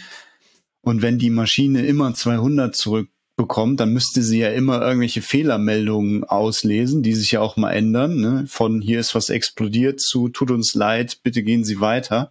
Mhm. Äh, und da müsste ich dauernd diese Strings neu überprüfen. Und da ist es, glaube ich, schon ganz schön, einen Fehlercode zu haben als Maschine, oder? Absolut. Also das ja. ist eine der Gründe dafür. Ähm, andere Gründe sind auch, dass der Browser, den wir ja benutzen, um auf eine Webseite zuzugreifen, ist ja auch eine Maschine. Äh, das heißt also, der kann ähm, der liest ja nicht, äh, sorry, es ist was schiefgegangen und ähm, macht dann irgendwelches Machine Learning und äh, äh, schließt daraus Schlüsse, sondern der will einfach so eine Zahl haben und dann weiß er halt, äh, ist dieser Inhalt, den ich da anzeige, ist das eine Fehlerseite oder ist das eine ähm, korrekte Seite und kann daraus dann auch Schlüsse ziehen für verschiedene Sachen wie jetzt irgendwie Caching und so weiter. Mhm. Ähm, wichtiges Thema für die Statuscodes sind auch irgendwelche Proxys. Das geht auch über das hinaus, worüber wir heute sprechen. Können wir auch gerne mal eine Folge zu machen. Also so irgendwelche Maschinen, die zwischen mir und dem Server stehen und die irgendwelche Sachen mit dem machen, was ich da hinschicke, äh, die können auch aus diesem Statuscode Schlüsse ziehen, äh, was sie mit dieser Antwort machen, ob sie die behalten, mhm. ob sie die verwerfen, äh, solche Sachen. Und dafür sind Statuscodes immens wichtig und deswegen sollten wir die auf jeden Fall nicht ignorieren. Und ähm, sie haben halt auch noch diese spezielle Eigenschaft, dass sie halt Redirects ähm, mit auslösen, ähm, äh, was ja also die sind halt weder ein 200er noch ein 400er oder 500er Code äh, und äh, die, die, brauchen wir einfach, um Redirects zu machen. Ohne die funktionieren die einfach nicht. Ne? Das mhm. ist auch nochmal so ein Sonderfall, sage ich mal. Okay, und wir gewinnen eigentlich langfristig selbst als Entwicklerinnen und Entwickler, wenn wir darauf achten, die Statuscodes zu beherzigen. Ein schönes Beispiel ist, ähm, es gibt von Suchmaschinenanbietern wie zum Beispiel Google, aber es gibt ja auch noch andere Suchmaschinenanbieter, äh, meistens so Webmaster-Tools oder Search Consoles oder wie die sich alle nennen. Da kann ich, wenn ich eine Homepage oder eine Unternehmenswebsite oder was auch immer betreibe, meine Domain hinterlegen und sagen, die gehört mir, meistens über einen DNS-Eintrag oder ein, ein Zeichen, was ich in meinem HTML, ein Zeichensatz, den ich in meinem HTML wie so einen Schlüssel hinterlege, wo die wissen, die gehört tatsächlich dem Robert. Und dann gibt mir Google ein paar Infos aus ihrem Geschäftpreis, ne? DuckDuckGo kann das vielleicht auch, Bing mit Sicherheit auch. Mhm. Ähm, nämlich zum Beispiel, wie viele Leute haben denn meine Seite aufgerufen über die Google-Suche mit folgenden Keywords? Die, die, Infos würde ich sonst nie bekommen. Ähm, die melden mir aber auch sogenannte Alarme, also zum Beispiel von ihren auf robert.com waren im letzten Monat äh, von 500 gefundenen Seiten 30 kaputt mit einem 500er. Ähm, das ist schon eine interessante Info, denn wenn ich zum Beispiel mein Monitoring oder Alerting nicht im Griff habe, dann ist sowas oftmals Gold wert, finde ich, weil der Google-Bot, der kommt ja einmal die Woche vorbei, vielleicht sogar öfter. Äh, und wenn der da irgendwelche 500er findet von Seiten, die er beim Google-Index zu finden sind, dann melden die mir sowas. Und das ist natürlich ein Gewinn, weil diese Maschine, der Googlebot, verlässt sich natürlich auch auf Statuscodes. Wenn diese Seiten 200er hätten, würde ich diese Warnung nie bekommen. Ähm, ich finde, das ist ein super schönes Tool, ähm, weil ich gebe zu, ich habe nicht immer ein Log-Parsing und Alerting für alle kleinen Seiten, die ich so baue am Start. Meistens vergisst man das ja auch mal oft oder hat's am Start, aber wertet es nicht richtig aus und da kann sowas echt helfen. Also zumindest für öffentliche Seiten, finde ich. Genau. Oder, das ist, glaube ich, oder, ein ganz schöner Gewinn. Ja, oder wir können es halt auch äh, für äh, solche Sachen wie Alerting von uns selbst einsetzen. Ne? Also wenn wir beobachten, welche Statuscodes mhm. unsere Sachen haben und auf einmal gibt's nur noch 500er zurück, dann gibt's vielleicht mal eine SMS. Ne? Also das würde ja auch auf demselben, mhm. auf derselben Mechanik aufsetzen im Prinzip. Ja. Okay, jetzt sind wir schon ein bisschen abgedriftet. Wir sind eigentlich, haben wir uns Request Header und Response Header angeguckt. Und als Beispiel haben wir jetzt schon mal den wichtigen Host Header kennengelernt, der für die Requests gilt. Was gibt's denn noch für wichtige Header, die ich auf jeden Fall setzen muss, wenn ich jetzt in Curl so einen Request mal selber tippe? Genau, also wir haben auch schon den, den Redirect Response Header kennengelernt, genau. Aber mhm. ähm, also als Request Header muss ich tatsächlich, wenn ich äh, äh, wenn ich einfach nur mit einem Server sprechen will, brauche ich nur den Host Header. Alle anderen Sachen sind völlig ähm, optional. Ah, okay. Ähm, aber ähm, die also es sind trotzdem natürlich ein paar Sachen dabei, die man üblicherweise mitschickt.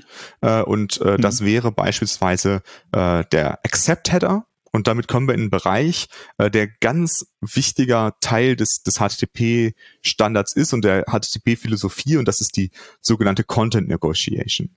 Ähm, also mhm. der Accept-Header sagt, äh, ich habe dir jetzt einen Request geschickt und ähm, ich möchte, dass du mir eine Antwort in, im folgenden Format schickst. Ne? Also ein Beispiel dafür wäre, ich möchte, dass du mir die Antwort im HTML-Format schickst, weil ich bin Browser und ich möchte gerne eine HTML-Seite anzeigen.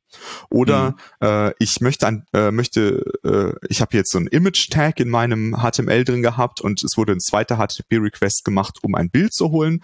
Dann würde mein Browser mitschicken, ich erwarte hier übrigens, äh, dass ähm, äh, dass da ein Bild zurückkommt, weil ich möchte das jetzt als Bild hier reinrennen. Wenn du mir jetzt HTML zurückschickst, dann kann ich an der Stelle überhaupt nichts damit anfangen, weil ich erwarte, dass ich das als mhm. Bild hier einbetten kann. Ne? Das heißt also, der Accept-Header gibt dem Server die Information, was erwartet der Client für ein Format für die Antwort. Ja? Ähm, und ähm, mit diesem mit diesem System können wir äh, zum Beispiel sagen, äh, ich bin, ich möchte jetzt diesen diese äh, URL hier haben und ich möchte die als JSON-Antwort zurückbekommen oder ich möchte dieselbe URL als JSON zurück, äh, als HTML zurückbekommen. Das heißt also, mhm. wir können in HTTP ausdrücken, bitte, bitte schickt mir genau das, aber ich möchte das in dem und dem Format haben. Wir können uns genauso vorstellen, äh, wenn wir äh, über so moderne Bildformate reden wie WebP oder äh, dieses neue AIVF oder wie es heißt, ähm, dass, äh, dass mein Browser einfach, ähm, wenn er ein Bild anzeigen möchte, mitschickt, welche Bildformate er versteht. Weil dann kann mhm. der Server entscheiden, welches ist das beste Bildformat für diesen Client und schickt das in dem perfekten Format zurück. Na, das wären so, so Beispiele, was wir mit diesem Accept-Header anfangen können. Der ist wirklich ein ganz tolles Tool, äh, über das viele Leute nicht nachdenken, der uns äh, ganz viele Möglichkeiten eröffnet. Und, der, mhm. und ähm, wie viele Header ähm, ist der Accept-Header halt ein Teil von so einem Pärchen. Das heißt also, es gibt einen Request-Header und einen dazugehörigen Response-Header und der dazugehörige Response-Header äh, vom Server wäre dann der sogenannte Content-Type. Der Content-Type gibt an, welches Format ist, habe ich denn jetzt verwendet in meiner Antwort? Ne, das heißt, ähm, der Accept-Header, das ist so eine Liste von, von favorisierten Formaten. Also sagen wir jetzt mal, ich möchte ein Bild haben und ich sage, ich kann WebP, aber ich würde auch ein PNG nehmen oder auch ein JPEG. Ja, dann kann der Server jetzt aus dieser Liste das auswählen, was er am liebsten hat und entscheidet sich jetzt für das PNG. Dann muss der Client ja wissen, dass die Antwort jetzt ein PNG ist, weil das konnte er ja nicht wissen. Er hat ja eine Auswahlliste geschickt. Und in, äh, dann würde der in den Content Type auf PNG setzen und sagen, dieses, äh, dass die Antwort, die ich dir schicke, ist ein PNG. Und da sind wir dann bei diesem Response Body vom, vom Server. In dem Response Body steht dann entweder äh, so eine HTML-Nachricht drin, aber da könnte auch irgendwelche binären Daten von einem PNG-Bild drin schicken. Und damit der Browser hm. weiß, wie er das zu interpretieren hat, steht oben in dem, äh, in dem Header drin, was für ein Typ hat denn jetzt mein Content. Ja, das, das ist äh, das, die Idee, die dahinter steckt. Und auf diese Art und Weise ist das immer so ein, äh, eine, eine Negotiation, also eine Verhandlung zwischen Client und Server. Der, der Client sagt, ich könnte folgendes, der Server wählt eins davon aus und sagt, welches er gewählt hat und schickt es an den Client zurück. Ah, okay. Aber kann ich denn diese Content Negotiation nicht auch über die URL machen? Ich könnte ja sagen, ich will auf lukas.de ein Kaffee.jpg abrufen, weil ich ein Bild von deiner aktuell gefüllten Kaffeetasse sehen will. Mhm. Äh, und dann sage ich doch in der URL, also als Teil der URL, lukas.de slash kaffee.jpg, was ich haben will, nämlich eben JPEG. Damit ist die mhm. Lage doch klar für dich am, am Server, oder? Absolut. Also das ist auch eine Möglichkeit, das so zu tun und das tun auch viele so. Ähm, aber aus der Sicht von äh, von äh, einem HTTP-Puristen äh, ist, äh, gibt es keine Dateiendung in einem, in einem Pfad. Ne? Ein, mhm. ein Pfad ist einfach ein Pfad und fertig, also der hat keine Dateiendung wie .png oder .json. Ähm, und äh, jetzt, das ist jetzt die Puristenantwort. Äh, die pragmatische Antwort darauf ist, äh, ja, ich könnte auch quasi alles immer über die, äh, die Endung ähm, einfach anfragen, aber das würde mir halt nicht die Möglichkeit geben, dass der Browser selber sagt, welche Formate er äh, beherrscht und der Server dann aus dieser Liste etwas auswählen kann, weil eine Dateiendung ist ja exakt ein Wert. Ne? Ähm, aber ein äh, so eine so ein äh, Accept Header ist halt eine Liste. Das heißt ähm, in, in der Art und Weise, wie du es gerade beschrieben hast, könnte ich nicht umsetzen, dass der, dass der Server auswählen kann, ob er jetzt WebP oder ein PNG schickt, weil, ah. ähm, weil er dann nicht äh, sieht, was ich kann. Ne? Ähm, ich kann das auch auf eine andere Art und Weise umsetzen, indem ich auf dem Client quasi schon auswähle, welche Bildformate ich kann, aber ähm, dann benutze ich nicht die nativen Fähigkeiten meines Browsers aus. Ne? Der, der kann mhm. das schon, der weiß schon, was er, was er für Formate spricht und dann kann ich das auch ausnutzen. Ähm, bei JSON ist das jetzt wieder was anderes. Also meistens weiß ich, ob ich äh, äh, gerade ein JSON-Client bin oder äh, ein äh, HTML-Client und kann das auch über die Dateiendung machen. Ähm, so theoretisch, äh, aber ähm, gerade bei solchen Bildformaten ist das ganz wertvolles Feature, ähm, um äh, solche Optimierungen durchzuführen. Ah, das ist natürlich schlau. Ähm, das heißt, dadurch, dass ich als, ähm, ja, ich rufe ja dieses Kaffee.jpg nicht als Mensch bei dir ab. Das würde wahrscheinlich dein HTML referenzieren auf deiner Homepage, nämlich lukas.de. Mhm äh, die wir nicht in den Shownotes verlinken, weil es sie wahrscheinlich nicht gibt. Genau. ähm, aber wenn du dort ein Live-Bild von deiner Kaffeetasse zeigen würdest, würdest äh, im HTML wahrscheinlich hoffentlich nachdenken und nicht den Kurzschluss wählen, einfach kaffee.jpg dort zu referenzieren, sondern vielleicht einfach nur slash Kaffee, mhm. damit eben der dein Server imstande ist, zu gucken, wer kommt denn da an und was kann derjenige oder Browser, der da eben kommt weil die Browser, glaube ich, immer ähm, mitschicken, was sie verstehen in einem extra Header, ne? Genau, das ist genau dieser Accept-Header, über den wir gesprochen haben. Also das, okay. da, dafür ist der da. Und tatsächlich kann ich trotzdem auch kaffee.jpg äh, hinschicken und, äh, und äh, nachher ein WebP-Bild zurückschicken. Das, äh, da der Server ja den Content-Type zurückschickt, wird der mhm. Browser, der guckt eh nicht darauf, ob es da jetzt eine Dateiendung gibt und schließt daraus, wie er das Bild zu öffnen hat, sondern der schaut mhm. nur auf den Content-Type und sagt aus dem Content-Type, ah, okay, du hast mir jetzt ein WebP zurückgeschickt, dann, dann parse ich das als WebP und zeige das als WebP-Bild an. Das heißt, ich kann auch weiterhin kaffee.jpg hinschreiben, das äh, ist gar kein Problem, ähm, aber der, der Server braucht das nicht, um zu wissen, dass er jetzt das äh, als JPEG oder äh, WebP-Bild zurückschickt. Aber das wirkt irgendwie so ein bisschen schmutzig, ne? Da fragt jemand einen Kaffee.jpg an und kriegt dann mit Glück ein WebP äh, zurückgeschickt äh, mit Pech eine Excel-Datei auf seinen Windows-Rechner. ja, es ist, äh, das, das stimmt. Also gerade wenn man jetzt, äh, keine Ahnung, du hast mir jetzt das äh, Bild von deinem Kaffee geschickt und ich äh, äh, habe das im Browser auf und drücke äh, Steuerung S, um das zu speichern, dann würde mein, mein Browser, äh, Browser das ja jetzt als kaffee.jpg abspeichern, obwohl es eigentlich ein WebP-Bild ist. Ne? Äh, das fühlt sich so bisschen, schön, ne? bisschen schmutzig an, aber äh, ist halt mhm. die Frage, ob man darauf äh, Rücksicht nimmt. Man kann auch einfach Kaffee hinschreiben und den Rest über äh, äh, den Content-Type regeln. Das würde gehen, ja. Okay, und der Browser schickt mir immer in seinem Accept-Header, ähm, welche Bildformate und Videoformate und Audioformate er so kennt? Oder ist das nur der Fall, weil diese URL in einem Image-Tag im HTML stand, dass er mir seine Bildformate im Accept-Header schickt, die er versteht? Oder schickt er immer alle Formate für alle Medientypen, die er kennt, bei jeder Art von URL, die er aufruft? Genau, also äh, das äh, erste, was du gesagt hast, ist, ist richtig. Also er, er, macht das aus dem Kontext heraus. Das heißt, wenn das ein Image-Tag ist, dann schickt er die Bildformate mit. Wenn es ein Videotag ist, dann schickt er die Videoformate mit. Ähm, mhm. Er schickt aber grundsätzlich immer, ähm, wenn er einen Request schickt, äh, so eine Grund äh, Auswahl mit, dass er halt irgendwie HTML kann, dass er JSON kann und dass er grundsätzlich auch Bilder kann, aber äh, zumindest die aktuellen Browser schicken jetzt nicht bei jedem Accept, äh, bei jedem Request auf eine beliebige URL die Liste aller Bildformate und aller Videoformate und aller Audioformate mit, die sie können, weil das wäre ja auch ein ganz schön großer Header. Aber das müssen wir hm. auch mal im, im äh, Hinterkopf behalten. Zumindest bis HTTP 1.1 äh, wäre es halt so, dass ich ja auch jedes Mal diesen riesen Header mitschicke. Das heißt also, ich muss schon ein bisschen äh, Bewusstsein dafür haben, dass äh, ich sehr, sehr viel Daten übertragen würde, wenn ich immer diese gesamten Listen äh, rüberschicke. Äh, weil mhm. einfach der hat die, weil ja jeder Request hat ja alle meine Header wieder mit dabei. Ne? Und mhm. dann würde ich die jedes Mal wieder an den Server schicken.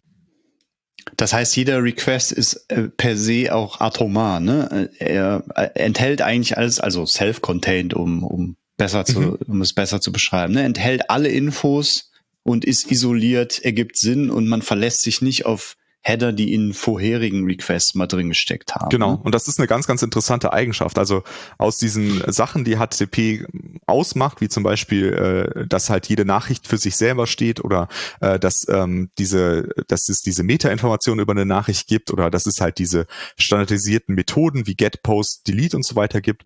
Ähm, das äh, fand äh, der Herr Roy Fielding so interessant, äh, dass er daraus, nachdem er damit spezifiziert hat, eine, äh, eine Doktorarbeit geschrieben hat äh, und äh, da behandelt er das Thema REST ähm, und REST äh, ist quasi die theoretische Betrachtung davon, was so cool ist an diesen Eigenschaften vom, von HTTP äh, und HTML äh, im Kern.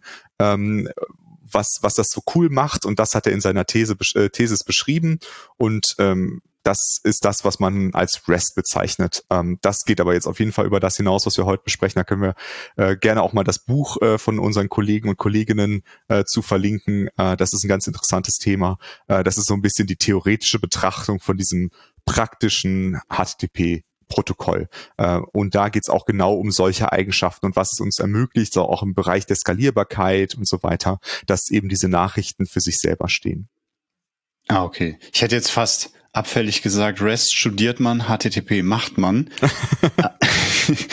Aber ich glaube, äh, REST ist wirklich, das, das klingt jetzt so ein bisschen langweilig, eine wissenschaftliche Betrachtungsweise von HTTP, aber es ist einfach, glaube ich, ein sehr gutes Framework oder Set von Empfehlungen und Lehren und äh, was alles da auch immer noch drinsteckt, wie man HTTP eigentlich richtig gut nutzt und ebenso wie es ja eigentlich vorgesehen war, ne? Genau, genau. Also eigentlich vor allem so, wie es halt die Leute, die sich es überlegt haben, sich es gedacht haben. Ne, das, das mhm. ist eigentlich das besonders Interessante daran. Ähm, und äh, deswegen, ich persönlich bin ein großer Fan von diesem äh, Paper, auch wenn das äh, jetzt nicht äh, 1A toller mitreißender Schrift, äh, Schreibstil ist, äh, der da drin ist, aber äh, trotzdem finde ich das eine sehr, sehr lesenswerte Thesis. Okay. Äh, aber es gibt ja auch unterhaltsamere Verpackungen äh, des eigentlichen Inhalts, der da genau. drin steckt. Äh, vielleicht fallen uns noch ein paar ein und wir verlinken die hier drunter. Genau. Aber lass uns mal weiter bewegen. Ähm, jetzt haben wir ähm, verschiedene Header sowohl auf Client, also sowohl auf Request als auch Response-Seite angeguckt. Die gehören unter anderem auch zusammen, zum Beispiel Accept äh, im, im Request und äh, Content Type im Response. Da geht es um die Content Negotiation, Redirection haben wir gehört. Was gibt's denn noch für wichtige Header? Ähm, mir liegt so ein bisschen dieser süße Keks auf der Zunge. Äh, sollten wir da noch drauf eingehen? Weil es ist, glaube ich, auch ein Header, ne? Genau.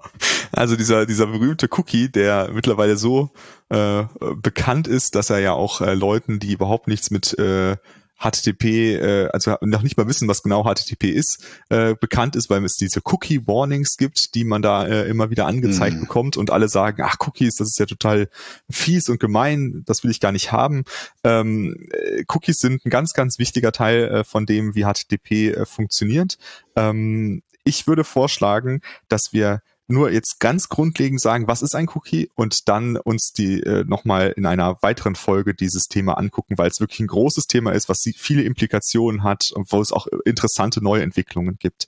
Äh, da können wir nochmal dann ganz im Detail drauf eingehen. Aber grundsätzlich ist ein Cookie einfach wieder ein Pärchen von HTTP-Headern, und zwar dem Set-Cookie-Header und dem Cookie-Header. Der Set-Cookie-Header ist ein Header, den der Server äh, mitschickt und der sagt, bitte merkt dir doch bitte die, den folgenden String. Ja? Und der Client, der kriegt den, speichert den lokal ab und immer wenn er wieder an den gleichen Server einen Request schickt, dann schickt er genau diesen String wieder mit. Ja, und das können wir zum Beispiel benutzen, um uns einen User zu merken. Der hat sich eingeloggt und wir wollen uns merken, das ist der gleiche Benutzer. Dann können wir das in diesen äh, String reinschreiben und dann schicken wir das an den Server. Das ist jetzt sehr dramatisch vereinfacht, weil das wirklich nur das ist, was quasi grundlegend im HTTP-Format äh, äh, funktioniert. Aber äh, grundsätzlich ist das das, äh, was der Cookie-Header ist und was man damit alles machen kann, was für gute und was für schlechte Dinge, da können wir gerne nochmal eine separate Folge zu machen. Ah, okay. Das heißt, dadurch auch hier zeigt sich wieder schön dieses Self-Contained-Prinzip äh, von Request und Response. Ich, wenn ich einen Cookie per Set-Cookie bekommen habe vom Server im Response und ich will ihn beim nächsten Request wieder dem Server geben, dann muss ich ihn wieder mitschicken. Ne? Wenn ich den nicht mitschicke, dann ist er fort oder? Genau, weil wir müssen okay. ja, also wie in diesem Prinzip, wo wir, worüber wir eben gesprochen haben, ist es ja so, dass der, dass jede Nachricht quasi für sich selber steht. Das heißt, ich kann ja nicht einfach sagen, du kennst mich ja schon, ne? weil das mhm. ist eben nicht so. Das heißt, der, der, äh, wenn der nächste Request kommt, dann schicke ich wieder den Cookie mit, damit ich mich wieder ausweisen kann, quasi, dass ich immer noch der gleiche bin wie eben. Hm. Also das Web hängt auch so ein bisschen auf Gedeih und Verderb an diesen Keksen. Ne? Ja, kann man kann man schon so sagen. Es gibt neue Ideen, wie man das anders lösen könnte, aber ähm, ja, da wie gesagt. Aber Cookie-Folge finde ich super. Das machen wir. Wir genau. geloben hiermit, dass wir eine Cookie-Folge machen werden genau. wollen. Wir hoffen aber natürlich, dass euch das auch interessiert. Also wenn euch das interessieren würde, dann lasst es uns doch wissen. Ihr könnt uns ja auch gerne zwischendurch mal eine Mail an podcast.inoq.com schicken.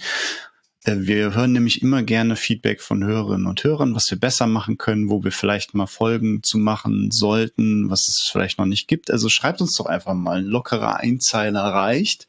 Genau. Ansonsten auch gerne auf Twitter oder an unsere E-Mail-Adressen oder Fax haben wir nicht mehr, aber irgendwie findet ihr uns. Genau, also wir haben auch schon mehrere Folgen gemacht, die auf äh, Vorschlägen von euch äh, basiert, äh, basierten. Also wir sind da sehr offen für. Tut das, bitte. genau. Okay, Lukas, ähm, Cookies sparen wir so ein bisschen aus, aber wir wissen jetzt, wie die Header lauten und was sie so grob tun. Mhm. Und wir können uns wahrscheinlich auch denken, dass das eine Möglichkeit ist, in diesem eigentlich statuslosen, dieser ewigen Abfolge von Request-Response äh, Zyklen, die immer wieder aufeinander folgen und eigentlich nichts vom Vorgänger oder Nachfolger wissen, dass Cookies eine kleine, aber doch sehr mächtige Möglichkeit sind, Status in eigentlich ein statusloses Protokoll reinzuhieven. Genau, so genau so ist es. Okay ähm, mit großer Macht folgt große Verantwortung. Dementsprechend ähm, müssen wir da eine andere Folge zu machen. Aber lass uns mal gucken, was es noch so an wichtigen Headern gibt. Mhm. Äh, Redirection hatten wir jetzt, Content Negotiation, Cookies. Was gibt's noch? Genau, also ein äh, wichtiger ähm, und viel einfacherer äh, Header ist äh, der die Compression. Also wir wollen vielleicht äh, die ähm, Sachen, die wir vom Server bekommen, vorher komprimieren mit sowas wie gzip. Ähm, dann äh, gibt's hier wieder dasselbe Prinzip wie bei der Content Negotiation, gibt's quasi eine Compression Negotiation. Äh, das heißt, der Client schickt an den Server folgende von den Kompressionsformaten kann ich. Ne? Also ich äh, verstehe zum Beispiel jetzt gzip und deflate. Dann schicke ich das mit. Dann kann der Server sagen, ah, okay, da, aus denen wähle ich den aus, der mir am besten gefällt oder den ich selber am besten kann und schickt dann ein äh, Header zurück, der sagt, ich habe übrigens den Content, den du jetzt bekommst, mit diesem äh, mit, mit dieser Kompression äh, komprimiert und äh, das ist auch wieder ein Header und schickt den an den Client zurück. Und auch damit ist, äh, haben wir wieder eine ganz tolle Möglichkeit. Ähm, also äh, gzip gibt's jetzt halt schon eine ganze Weile, äh, aber es gibt auch ein moderneres äh, Kompressionsformat, das heißt Brotli, ist ein sehr komischer Name, aber ein äh, sehr gutes Kompressionsformat. Ähm, und äh, dann, wenn mein Browser das kann, dann schickt er automatisch, ohne dass ich jetzt irgendwas tun muss, schickt er immer mit, ich kann übrigens auch Brotli. Und wenn der Server das auch kann, dann kann er statt gzip zu verwenden, kann er auch Brotli verwenden. Ja, das heißt also auch hier ist wieder dieses, dieses Negotiation-System äh, dahinter, äh, das einfach ähm, davon ausgeht, dass man eben nicht so viel über Server und Client vorher weiß, sondern dass die das einfach in der Kommunikation miteinander ausmachen. Ja, das das äh, steckt da auch hinter. Ja, und Compression ist, glaube ich, auch so das meist vergessene Thema, wenn ich irgendwie eine Webanwendung an den Start bringe mit einem Webserver und was alles dazugehört. Ne? Das vergisst man irgendwie. Also ich kenne so immer, ähm, weil am Anfang, ach komm, wir müssen jetzt erstmal live gehen und dann ist was da und oftmals muss man aber gar nicht so viel Hebel in Bewegung setzen, damit man eben Compression hat. Mhm. Und das ist eigentlich, bringt super viel das zu genau. aktivieren, oder? Absolut. Also ich sehe das auch immer wieder in der Praxis, dass Leute das nicht machen. Auch gerade eine JSON-Antwort vom Server ähm, äh, profitiert ganz äh, dolle davon, wenn man sie komprimiert. Also äh, mhm. würde ich das empfehlen. Und es ist wirklich super wenig Arbeit, wenn wir äh, irgendein Framework oder irgendein äh, Reverse Proxy wie jetzt ein Apache oder ein Nginx äh, benutzen. Da ist das meistens ein Schalter, den wir anschalten müssen und dann haben wir Kompression. Ne? Also mhm. da, da müssen wir auch nicht selber irgendwas für leisten. Äh, das ist eine Arbeit, äh, die relativ wenig ist. Ich glaube, der Grund, warum es häufig vergessen wird, ist tatsächlich, dass es irgendwie sich anfühlt wie so ein Operations-Thema äh, und äh, dass dann halt vielleicht das irgendwie in der Kommunikation zwischen Operations und Development vielleicht verloren geht, dass das gemacht werden sollte. Ähm, und äh, das ist halt auf jeden Fall auch wieder so ein Punkt, einfach nochmal zu gucken, dass man äh, nicht immer nur mit den Entwicklern und Entwicklerinnen spricht, sondern auch mal mit den Ops-Leuten. Äh, die sind mhm. ganz wichtig auch dafür, dass das eine performante, performante, coole Anwendung ist und äh, Kompression wäre ein Beispiel dafür. Es ist vor allen Dingen Performance Quick Win, ne? weil ich den ja Absolut. meistens einfach nur einschalten muss. Und Dinge wie HTML, JSON, also so auch so Plaintext-Gedöns. Äh, HTML hat ja auch schön viele spitze Klammern. Ich glaube, äh, die wiederholen sich oft. Das eignet sich auch ganz gut für einen Kompressionsalgorithmus. Genau. Ähm, macht es, bitte macht es, weil am Ende fällt es aufs Produkt und aufs Team zurück. Ne? Egal, wer es dann schuld war, es nicht zu aktivieren, weil am Ende bestraft Google mit den Web Vitals. Eure Seite ist langsam, eure Seite komprimiert nicht. Mobile Devices könnten äh, Akku sparen, wenn ihr komprimiert übertragen würdet, weil dann einfach weniger Daten durchgehen. Dann wird schlimmstenfalls in ein paar Jahren die eigene Website downgerankt bei Google und anderen Suchmaschinen, weil sie eben nicht so performant ist, wie sie das eigentlich sein könnte. Und Compression ist einfach so ein No-Brainer, glaube ich. Ne? Ja. Okay. Genau. So, ja, ähm, und als, als letztes, äh, du hast ja gefragt, was kann HTTP noch, würde ich äh, als, mhm. als quasi fünfte äh, wich, äh, von den wichtigen Features würde ich noch das Caching äh, betrachten. Äh, Caching ist auch ich glaube, das ist auch so ein Thema, mit dem sich viele viel zu wenig beschäftigen, weil damit kann man auch eine, eine Webseite viel, viel, viel performanter machen ähm, als, äh, als ohne, äh, ist aber nicht ganz so einfach wie Kompression, äh, weil das ja. halt äh, doch äh, relativ viele Fallstricke und Problemchen äh, mit sich bringt, äh, wo man was falsch machen kann und so weiter. Äh, ein Kollege von uns äh, sagt immer, äh, äh Caching ist immer die Antwort, sowohl bei der Problem- als auch bei der Lösungssuche. Ähm, das äh, ist einfach etwas, was schwierig ist. Auch da kann ich mir gut vorstellen, dass wir dazu mal eine Folge machen äh, über das ganze Thema Caching, äh, weil es da auch äh, quasi so verschiedene Methoden gibt, die da zur Verfügung stellen. Aber das ist auch was, was ganz, ganz wichtig ist, um eine performante, coole Web-Anwendung zu bauen, das richtig zu machen. Aber grundlegend ist Caching erstmal die Idee, äh, dass wir dafür sorgen wollen, dass der Client eine Antwort, die er schon mal vom Server bekommen hat, wiederverwenden kann. Also der, wir wollen einfach nicht äh, dauernd dasselbe erzählen. Das heißt, wenn ich jetzt das fünfte Mal den Blogpost vom Robert lese, dann braucht der Browser die ja nicht fünfmal runterzuladen. Wenn das immer noch der gleiche Blogpost ist, dann kann ich den ja einfach nochmal runter, äh, kann ich den ja einfach behalten, lokal, dann brauche ich den ja nicht nochmal runterzuladen. Äh, und das ist so die grundlegende Idee dahinter. Und das zeigt aber auch schon das Problem, nämlich wie stelle ich denn fest, ob der Robert nicht vielleicht doch noch ein paar Rechtschreibfehler editiert hat in seinem Blogpost, äh, so dass ich den doch nochmal neu runterladen muss, damit ich auch die äh, gespellcheckte Version von seinem Blogpost bekomme. Und das ist genau das, was Caching kompliziert macht. Also, dass man versehentlich vielleicht äh, alte Antworten wiederverwendet, obwohl die äh, halt alt sind. Na, das, das, äh, das ist so die Frage, die hinter Caching steht, die das Caching schwierig machen. Und deswegen würde ich auch behaupten, äh, ist das fast nochmal ein eigenes Thema. Hm. Ja, für mich als Person, die immer nur äh, endlos gültige Manifeste publiziert im Internet, äh, völlig frei von Rechtschreibfehlern, ist Caching natürlich nicht so wichtig. Aber für dich zum Beispiel, wenn du öfter mal ein Typo einbaust oder sowas, äh, dann ist das genau. schon von Relevanz. Ne? Genau, also du als äh, äh Mensch, der keine Fehler macht, äh, du kannst natürlich einfach cachen, was das Zeug hält und äh, kannst damit die be beste Performance überhaupt rausholen. Ja, aber für, auch für mich wird's kompliziert auf einmal und ich komme ins Schwitzen, wenn ich um meine Manifeste auf einmal einen Rahmen wie eine Navigation, ein Footer, äh, Kommentare drum wickel. Ne? Ich, eigentlich will ich keine Kommentare für meine Manifeste, aber muss man heute so machen. Genau. Ähm, dann wird's schwer auf einmal, ne? Weil dann kann ich dieses, hätte jetzt fast gesagt, ein altes Testament äh, kann man gut cachen, ne? da ändert sich nichts mehr drin. Aber ähm, so ein Rahmenwerk, das haben wir oftmals auf Websites, macht's dann äh, extrem kompliziert auf einmal, ne? Genau, absolut. Also zum einen halt irgendwie äh, nach dem Manifest kommt das äh, das zweite wichtige Manifest und äh, ja. jetzt willst du von dem ersten Manifest auf das zweite verlinken. Allein das wäre ja schon eine Änderung. Äh, aber wir können halt auch nicht nur HTML-Seiten cachen, wir können halt auch JavaScript, CSS, Bilder und so weiter cachen. Mhm. Und äh, da müssen wir halt auch überlegen, ob die äh, sich verändern, unter welchen Umständen verändern die sich äh, und wie sorgen wir dafür, dass einfach die gleichen Sachen so selten wie möglich das zweite Mal runtergeladen werden. Das ist mhm. quasi mhm. unsere Aufgabe. Und wie wir das alle vielleicht wissen, starten wir ja gerne mal mit MVPs, äh, was ja fast schon zum Schimpfwort verkommen ist. Ähm, Lösungen, die erstmal Wert bringen, unsere Produkte ins Internet. Und da lassen wir ja oft sehr gerne auch mal Dinge wie Caching hinter uns, Compression leider auch, aber Compression ist eben Quick Win, haben wir gelernt. Caching mhm. meistens nicht.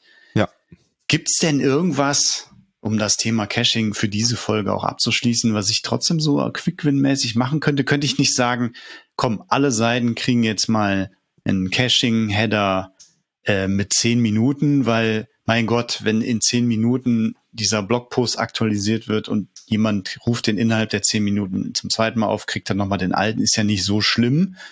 Aber auf Millionen von Requests kann ich schon was gewinnen damit. Ist das eine gute Vorgehensweise? Ja, also mit sowas wäre ich immer sehr vorsichtig. Ne? Also auch zehn Minuten können halt schon bei bestimmten Sachen fatal sein. Äh, sollten mhm. wir uns gut überlegen. Also das, was wir tatsächlich wieder als ein Quick Win mitnehmen können, ist der sogenannte E-Tag. Ähm, das ist ein ähm, eine ein Tag, den wir auch wieder als Header an den Client schicken, äh, wo, wo irgendwie zum Beispiel eine, eine Quersumme über meine geschickte Datei drin steht. Ähm, und wenn ich dieselbe Datei dann nochmal anfrage, also dieselbe URL nochmal anfrage von meinem Client aus, dann schickt mein Client mit, ich habe übrigens eine Datei hier liegen, da hast du mir den E-Tag so und so für gegeben, ist sie noch aktuell? Und dann antwortet mhm. der Server mit einem einfachen Ja, ist noch aktuell und schickt die Datei nicht nochmal mit. Ne? Das heißt also, hier sparen wir uns die, den Transfer von dieser großen Datei. Wir sparen uns nicht die Anfrage der Datei, aber wir mhm. sparen uns den Transfer der Datei und äh, das ist ein Quick-Win, den wir einfach auch äh, in sowas wie einem Apache oder einem Nginx äh, konfigurieren können, dass der einfach automatisch eine Quersumme über alle Antworten jeweils ähm, berechnet und die als E-Tag äh, mitschickt. Ne, das wäre eine mhm. Möglichkeit, das tatsächlich zu tun. Okay. Aber Caching ist, wie vielleicht einige von uns auch gelernt haben, entweder mühsam oder aus dem Lehrbuch, eins der harten Probleme der Informatik. Ne? Vor allen Dingen Cache Invalidation, also die ungültig Erklärung von bereits genau. gecachten Dingen. Absolut. Okay, wir nähern uns Spielfilmlänge. Ich hoffe, es war bis hierhin genauso unterhaltsam wie ein guter Spielfilm. Ähm, aber Lukas, lass uns, damit wir äh, das nicht ewig hier weiter treiben, ich weiß gar nicht, wie lange hören unsere Hörerinnen und Hörer eigentlich gerne Podcasts. Also wir werden es heute nicht, wie ich anderthalb Stunden bei mir unterbringen sollte. Aber lasst uns auch das mal wissen. Was ist eine gute Länge? Also wir haben ja typischerweise immer mal so 30 Minuten, einen kurzen Einstieg in ein Thema, aber sowas hier, da müssen wir einfach ein bisschen länger werden. Ist das ab und zu mal gut oder ist das zu lang? Lasst es uns wissen. Schickt uns eine Mail. Ähm, Lukas, lass uns zum Abschluss noch, Abschluss noch einen Ausblick wagen. Jetzt haben mhm. wir so ein bisschen die drei grundlegenden Säulen des äh, Webs kennengelernt. HTTP, URLs und HTML. Auf HTML sind wir so ein bisschen eingegangen heute. Ähm, aber es ist eben die beschreibende Sprache für Webdokumente. Ne? Also wie sieht das aus? Was liegt wo? Wo sitzt das Bild? Wo steht welcher Text und so weiter? Für die, die das noch nicht kennen. Ähm, die drei Säulen haben wir heute kennengelernt. Wir haben auch Protokolle kennengelernt, die unterhalb von HTTP liegen und die es auch schon ein bisschen länger gibt als HTTP. Wir haben besprochen, äh, dass alles eigentlich in so self-contained Request-Response-Klammern läuft im Web. Ähm, was gibt's denn, also HTTP gibt's jetzt wie lange, weißt du das aus dem Kopf? Also so 1991 ist das erste Mal HTTP rausgekommen. Okay.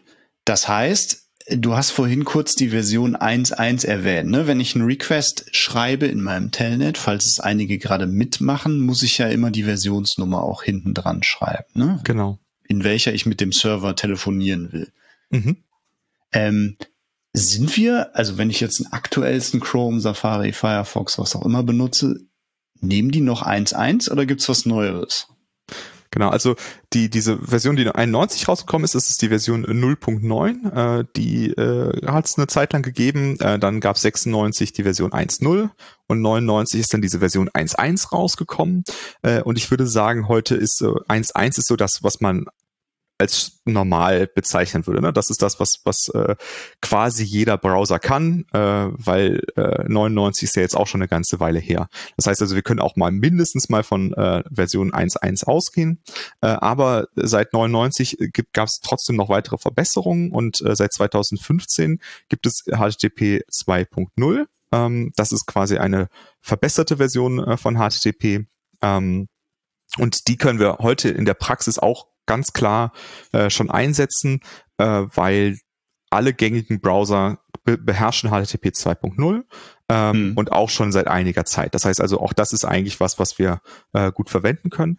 Äh, dabei äh, kann ich ja kurz noch sagen, dass es natürlich so ist, dass ähm, wir äh, sowohl 1.1 als auch 2.0 anbieten können. Das heißt also, wenn uns doch nochmal so ein historischer Browser vorbeikommt, der kein 2.0 spricht, dann äh, kriegt er halt eine 1.1 Antwort und das ist auch ohne Probleme möglich. Das heißt also, auch hier äh, kann man einfach auf die Bedürfnisse vom Client eingehen. Wie genau das funktioniert, das würde ich jetzt heute mal überspringen, weil das mhm. äh, sehr technisch ist.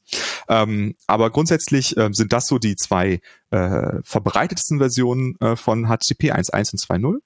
Ähm, äh, ich würde kurz äh, erklären, was 1.1 und 2.0 ausmacht. Also 1.1 ähm, hat damals äh, als revolutionäre ähm, Veränderung eingeführt, dass man äh, nicht pro Request eine neue TCP-Verbindung aufmacht, sondern dass man TCP-Verbindungen mehrfach äh, verwenden kann, äh, so dass man nicht jedes Mal eine neue TCP-Verbindung aufmachen muss. Äh, das ist halt heute eine Selbstverständlichkeit quasi, aber das war damals eine sehr, sehr große Veränderung. Äh, aber 2.0 hat dann tatsächlich jetzt nochmal einiges verändert. Also ähm, interessant dabei ist, dass alles, was ich heute so erzählt habe über Content Negotiation, Compression und so weiter, das gilt für jede HTTP-Version seit 1.1 im, im, Kern. Also auch 2.0, da gelten all diese Sachen, die ich eben erzählt habe, genauso für. Und auch das 3.0, auf das wir gleich kurz nochmal gucken können, äh, da gilt das auch für. Das heißt also, das ist nicht umsonst gelernt, das können wir uns alles merken und äh, wir können auch äh, vor unserer Anwendung ein äh, Reverse Proxy setzen, der dafür sorgt, dass, äh, der, dass unser Server sowohl 1.1 als auch 2.0 sprechen kann und im Hintergrund unsere Server können sich dann eins davon aussuchen und äh, das wird dann quasi übersetzt. Ne? Also das ist gar kein Problem. Äh, das äh, ist macht man, ist man, macht man als Best Practice. Was jetzt Version 2.0 eingeführt hat, ähm, sind im Kern würde ich sagen, gibt es zwei Highlights, die das äh, ähm, gebracht hat. Ähm, das eine ist, dass aus äh, HTTP äh, ist halt ein Binärformat geworden, also wir können das dann nicht mehr ohne weiteres äh, im Telnet einfach eintippen, äh, was wir da schicken, äh, weil ähm, weil bestimmte Sachen jetzt ähm, einfach nicht mehr Plain Text sind, um sie hm. effizienter zu gestalten. Ähm, und das andere äh, und äh, und dazu gehört äh, ein Kompressionsverfahren, das sich HPAC nennt. Äh, das ähm, ist sorgt dafür, dass die Header ähm, nicht äh, also dass, dass wenn wir einen Header schicken, dass wir äh, bestimmte Methoden benutzen können, damit der Header nicht in der vollen Länge ein zweites Mal gesendet werden muss. Und das ist für mich eine der äh, eine von den zwei wichtigsten Änderungen bei HTTP 2.0. Also äh, wenn ich einen Request an den Server schicke und ich schicke jedes Mal meinen Cookie mit, dann ist das sehr viel Daten, weil der Cookie ja jedes Mal seine, in seiner vollen Größe geschickt wird. Bei HTTP 2 mit HPAC ist es jetzt so, dass äh, der dass sich Client und Server so eine so ein Wörterbuch merken während der laufenden Kommunikation und da immer reinschreiben, welche Sachen schon mal geschickt wurden. Und dieses Wörterbuch, äh, das können wir dann verwenden, um, wenn wir beispielsweise nochmal denselben Cookie schicken, zu sagen, ich habe dir denselben Cookie geschickt, äh, ich möchte dir denselben Cookie schicken wie eben. Erinnerst du dich hm. noch daran? Da muss ich den Cookie nicht nochmal mitschicken. Ne? Das ist also eine, eine Kompression der Header. Und die ist tatsächlich ein nicht zu verachtender Performance-Gewinn, weil viele von den Headern, die wir schicken, sind halt bei jedem Request immer wieder die, die gleichen. Ähm, mhm. Und da mhm. können wir auch gerne nochmal ein, ein Blogpost, den ich sehr gut fand, äh, zu verlinken, äh, verlinken von Cloudflare. Äh, da haben die drin erklärt, was das für Performance-Gewinne gebracht hat, diesen HPAC ähm, Algorithmus mit einzuführen äh, über dieses Dictionary, was ich erklärt habe, aber zusätzlich auch das, das Huffman Encoding. Aber das geht jetzt zu weit, da nochmal rein. Äh, da empfehle ich einfach den Blogpost zu, da ist das sehr gut drin erklärt. Ähm, und der andere Aspekt ähm, äh, sind äh, Streams. Und das hat tatsächlich eine Auswirkung auch auf unsere Architekturentscheidungen. Ähm, wenn wir uns äh, vorstellen, dass ich einen HTTP-Request an den Server schicke äh, und dann äh, möchte mir das, äh, dann kommt, äh, dann kommen jetzt bei, von mir nochmal weitere Requests, nämlich für die ganzen Bilder, die ich anzeigen will, das CSS, das JavaScript und so weiter. Ähm, und jedes davon mache ich quasi eine neue Verbindung auf und muss immer erst warten, bis die gesamte Antwort gekommen ist, bis ich die nächste Anfrage schicken kann. Und das ändert sich mit HTTP äh, 2 Streams. Das ähm, ist quasi ein Weg, dass man, dass an jedem einzelnen Paket, was ich an den Server schicke, steht eine Nummer dran oder ein Identifier dran, äh, damit man weiß, zu welchem meiner Anfragen äh, beziehungsweise Antworten gehört diese, dieses Paket. Das bedeutet, ich schicke ein, äh, kann äh, die quasi miteinander ver verweben. Ne? Das heißt, ich schicke äh, äh hin, ich möchte gerne dieses Bild, dieses CSS-File und dieses JavaScript-File und der Server kann dann auf derselben Leitung mir äh, erst ein Stück von dem CSS schicken, dann ein Stück von dem Bild und dann ein Stück von dem JavaScript und dann wieder ein bisschen was von dem Bild und ich kann das dann auf meiner Seite wieder zusammenbauen und wenn und für jedes Paket, was vollständig fertig ist, kann ich dann sagen, cool, ähm, packe ich aus, kann ich anzeigen. Und das hat halt die Folge, dass ich viel weniger mir Sorgen darum machen muss, viele kleine Requests an den Server zu machen und äh, kleine Antworten zurückzubekommen, als früher. Da war es viel wichtiger zu gucken, dass man möglichst wenige Requests macht, weil man dann mit halt immer diese diese Blockade äh, hm. riskiert. Ne? Und ähm, darum würde ich sagen, das sind die zwei wichtigsten Sachen. Einmal, dass wir, dass wir uns weniger Sorgen um große Header machen müssen, äh, die sich wiederholen. Und zum anderen, dass wir uns weniger Sorgen machen müssen um kleine Dateien, die wir einzeln verschicken. Das ist so die Revolution von, von äh, HTTP 2, würde ich sagen. Okay, das heißt nochmal zusammengefasst, äh, wenn ich deine alte Homepage lukas.de aufrufe mit äh, den zehn besten Fotos von deinen letzten Sauerteigbroten. Ich gebe jetzt einfach ungefragt all deine geheimen Hobbys hier preis. Es tut mir leid. ähm, dann würde ich eine HTML zurückbekommen und in dem HTML steht ein bestimmten bisschen Text drin und es sind fünf Ima äh, zehn Image-Tags darin und der Browser löst dann, wenn ich wenn mein Browser das HTML zurückbekommt, nochmal zehn HTTP-Requests aus für jedes dieser Bilder mhm. das bei dir verlinkt ist. Ne? Genau. Und HTTP 2, also auf lukas20.de, äh, selbe Seite mit HTTP 2, würde ich nur noch einen Request haben, äh, nein, der nein. aber offen gehalten wird und gemultiplext ist. Also das habe ich noch nicht ganz verstanden.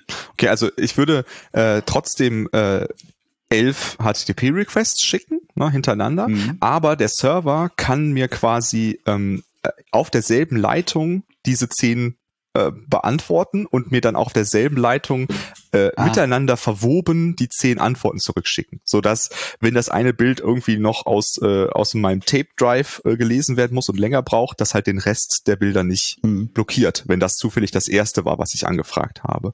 Das heißt ah, also, okay. wir haben Multiplexing auf derselben TCP-Leitung kann man so sagen. Das heißt, für mich als Mensch, der das versucht in den DevTools zu debuggen, dort sehe ich einfach auch wieder die zehn Folgerequests, wie genau. auch bei HTTP 1.1. Es ist für mich also quasi transparent. Ja. Und das, ähm, und das ist das Schöne. Ne? Also wir müssen uns eigentlich überhaupt gar keinen Gedanken darüber machen, weil äh, das äh, kann, das ist, kann alles auf einer Ebene unter unserem Radar passieren. Ähm, aber wir müssen das wissen, weil es einfach Auswirkungen darauf hat, wie wir mit Daten und mit unseren hm. Paketen umgehen können. Aber wir müssen dafür eigentlich überhaupt gar nichts beachten. Wir müssen nur dafür sorgen, dass unser Server äh, HTTP 2 fähig ist und äh, alles andere passiert von selbst. Okay, das heißt, ähm, gehen wir mal von deiner privaten Homepage weg und bewegen uns vielleicht zu einer komplexeren Unternehmensanwendung im Internet hin, die vielleicht sogar äh, viele andere Seitenbestandteile von anderen Systemen einbindet. Ne? Also vielleicht eine Versicherungsliste für einen Kunden in der Mitte anzeigt, eine Hauptnavigation oben, die vom ganz anderen Host kommt. Ähm, dann noch irgendwie ein übergeordnetes Kundenmenü, das von einem dritten Host kommt ähm, und dann noch zig Bilder obendrauf und 50 JavaScript-Dateien. Ähm, wenn ich sowas hab und jetzt entscheide, in unserer Architektur ähm, unseren Webserver HTTP2 fähig zu machen, dann ist das eigentlich gar nichts Schlimmes, dass ich so viele kleinteilige Requests auslöse bisher, sondern es wird alles besser. Und genau. ich muss die, an der Kleinteiligkeit eigentlich drehen. Im Gegensatz äh, dazu wird die Kleinteiligkeit sogar zum Vorteil, oder? Genau, absolut. Also äh, solche alten Hacks wie irgendwelche Image Maps, die, wo man halt irgendwie 50 Bilder in ein Bild reinpackt und dann immer oh äh, zurechtschiebt und so, das ist alles völlig überflüssig und vielleicht sogar kontraproduktiv. Ähm, weil man dann ähm, eben nicht die, diese Einzelteile dieses Bildes mehr äh, einzeln cachen äh, die konnte man ja nicht einzeln cachen. Und das geht damit. Äh, das heißt also, wir können einfach äh, viel sorgloser kleine Pakete verschicken und sollten das auch tun, wenn wir eine gute Caching-Strategie haben. Okay, und jetzt sag mir bitte noch, ähm, dass ich mich nicht mehr drum kümmern muss, meine äh, ganzen JavaScript-Module und Web-Components und was ich eben alles so hab, in einen großen Ball zu bundeln. Ähm, das nervt nämlich mit, auch wenn es coole Asset Pipelines wie Faucet äh, gibt und andere, die ich persönlich nicht so mag, wie Webpack. ähm, aber das nervt einfach. Ich will mich damit nicht aufhalten. Wird das besser? Kann ich dann zum Beispiel meine zehn Web Components einfach in zehn Script Tags ausliefern? Ja, also manche sagen, dass äh, man das äh, jetzt ganz ignorieren kann. Äh, ich würde nicht ganz so weit gehen. Also äh, wir können, wir müssen nicht mehr ganz so sehr uns um dieses Bundling äh, Sorgen machen. Also wenn wir wirklich eine überschaubare Anzahl von JavaScript-Files haben, sagen wir mal 10, 11, dann müssen wir uns, äh, dann würde ich sagen, lohnt sich das Bundling vermutlich nicht mehr. Wenn wir jetzt äh, ein riesiges JavaScript-Projekt haben aus hunderten von Files, weiß ich nicht, ob ich das empfehlen würde, weil ähm, das Problem, was weiterhin besteht, ist, äh, ich schicke ein, äh, ich möchte eine JavaScript-Datei haben, äh, lade die runter und in der JavaScript-Datei sind fünf weitere verlinkt. Ne? Dann kann ich ja jetzt erst zu dem Zeitpunkt, wo ich diese Datei heruntergeladen und gepasst habe, diese Anfrage schicken, dass ich fünf weitere Dateien haben möchte. Mhm. Ähm, und äh, wenn jetzt in den fünf Dateien nochmal jeweils fünf Dateien drin stehen, dann kann ich jetzt erst wieder diesen Request schicken. Das heißt also, äh, solange ähm, ich ähm, quasi äh, eine Liste immer erst die Datei runterladen muss, um sie dann, äh, um, mir dann die Liste zu holen von weiteren Dateien, die ich runterladen möchte, äh, ist das Problem nicht ganz weg. Ja? Aber mhm. auch dafür gibt es eine Lösung, die ist aber, ähm, also da gibt es quasi zwei verschiedene Lösungsansätze für. Ähm, der eine ist HTTP Server Push, ähm, der ist, den würde ich jetzt einfach mal ignorieren, weil der jetzt auch aus Browser mittlerweile wieder ausgebaut wird. Deswegen kann man den, glaube ich, ignorieren. Aber viel interessanter ist der Weg des der Browser-Hints. Äh, Browser-Hints sind eine Möglichkeit, dass der Server äh, sagt, äh, in wieder einem HTTP-Header, äh, in, äh, wenn du diese Datei hier gerade herunterlädst, dann gehe ich davon aus, dass du in, in, in naher Zukunft folgende 30 Dateien auch noch herunterladen möchtest, ja, dann kann ah. der Browser lokal gucken, habe ich diese 30 Dateien schon? Wenn nein, dann schicke ich jetzt einfach schon mal Request los für diese 30 Dateien und äh, lade die alle gleichzeitig runter. Ne? Und mit diesem Trick kann ich tatsächlich quasi sagen, ich äh, äh, habe äh, diesen Baum von JavaScript-Dateien und sage dir am Anfang direkt schon mal, welche du brauchen wirst. Und dann kann ich auf einen Schlag all diese Requests auslösen und krieg die äh, zurück. Ne, das, und damit kann ich diesen Nachteil ausgleichen. Und das würde mir tatsächlich ermöglichen, äh, auf Bundling zu verzichten. Ähm, mhm. müssen, muss man aber einfach mal ausprobieren, äh, wie das in der Praxis bei einem funktioniert. Äh, aber grundsätzlich ist das, äh, also diese Browser-Hints, eine Möglichkeit, das ähm, tatsächlich zu umgehen. Okay, dann lehne ich mich jetzt an dieser Stelle aus dem Fenster und sage, das Bundling der Zukunft ist einfach eine Index-HTML mit sehr viel Script-Tags und wahrscheinlich diesen Link-Tags, ne, die ich genau. brauche, um die Browser-Hints schon mal zu senden ja, also ich würde nicht unbedingt sagen, dass es viele Script-Tags sind, weil äh, wir wollen am liebsten ja unsere Abhängigkeiten zwischen Dateien in unserem JavaScript drin haben. Das heißt, es ist wahrscheinlich eine HTML-Seite und ein Script äh, Tag, wo diese Start JavaScript-Datei drin ist und dann halt jede Menge entweder Link-Tags, wie du das gerade gesagt hast, die wir im HTML schreiben, oder Link-Header, mhm. die wir ins HTTP äh, in den HTTP-Header reinschreiben. Das ist das gleich, die gleiche Mechanik, sind einfach nur zwei verschiedene Arten, das auszudrücken. Und dann würde ich sagen, könnte man das so tun. Ja, absolut. Okay. Ähm, dann nähern wir uns, nein, wir sind über die Spielfilmlänge jetzt wirklich drüber. wir nähern uns nicht mehr.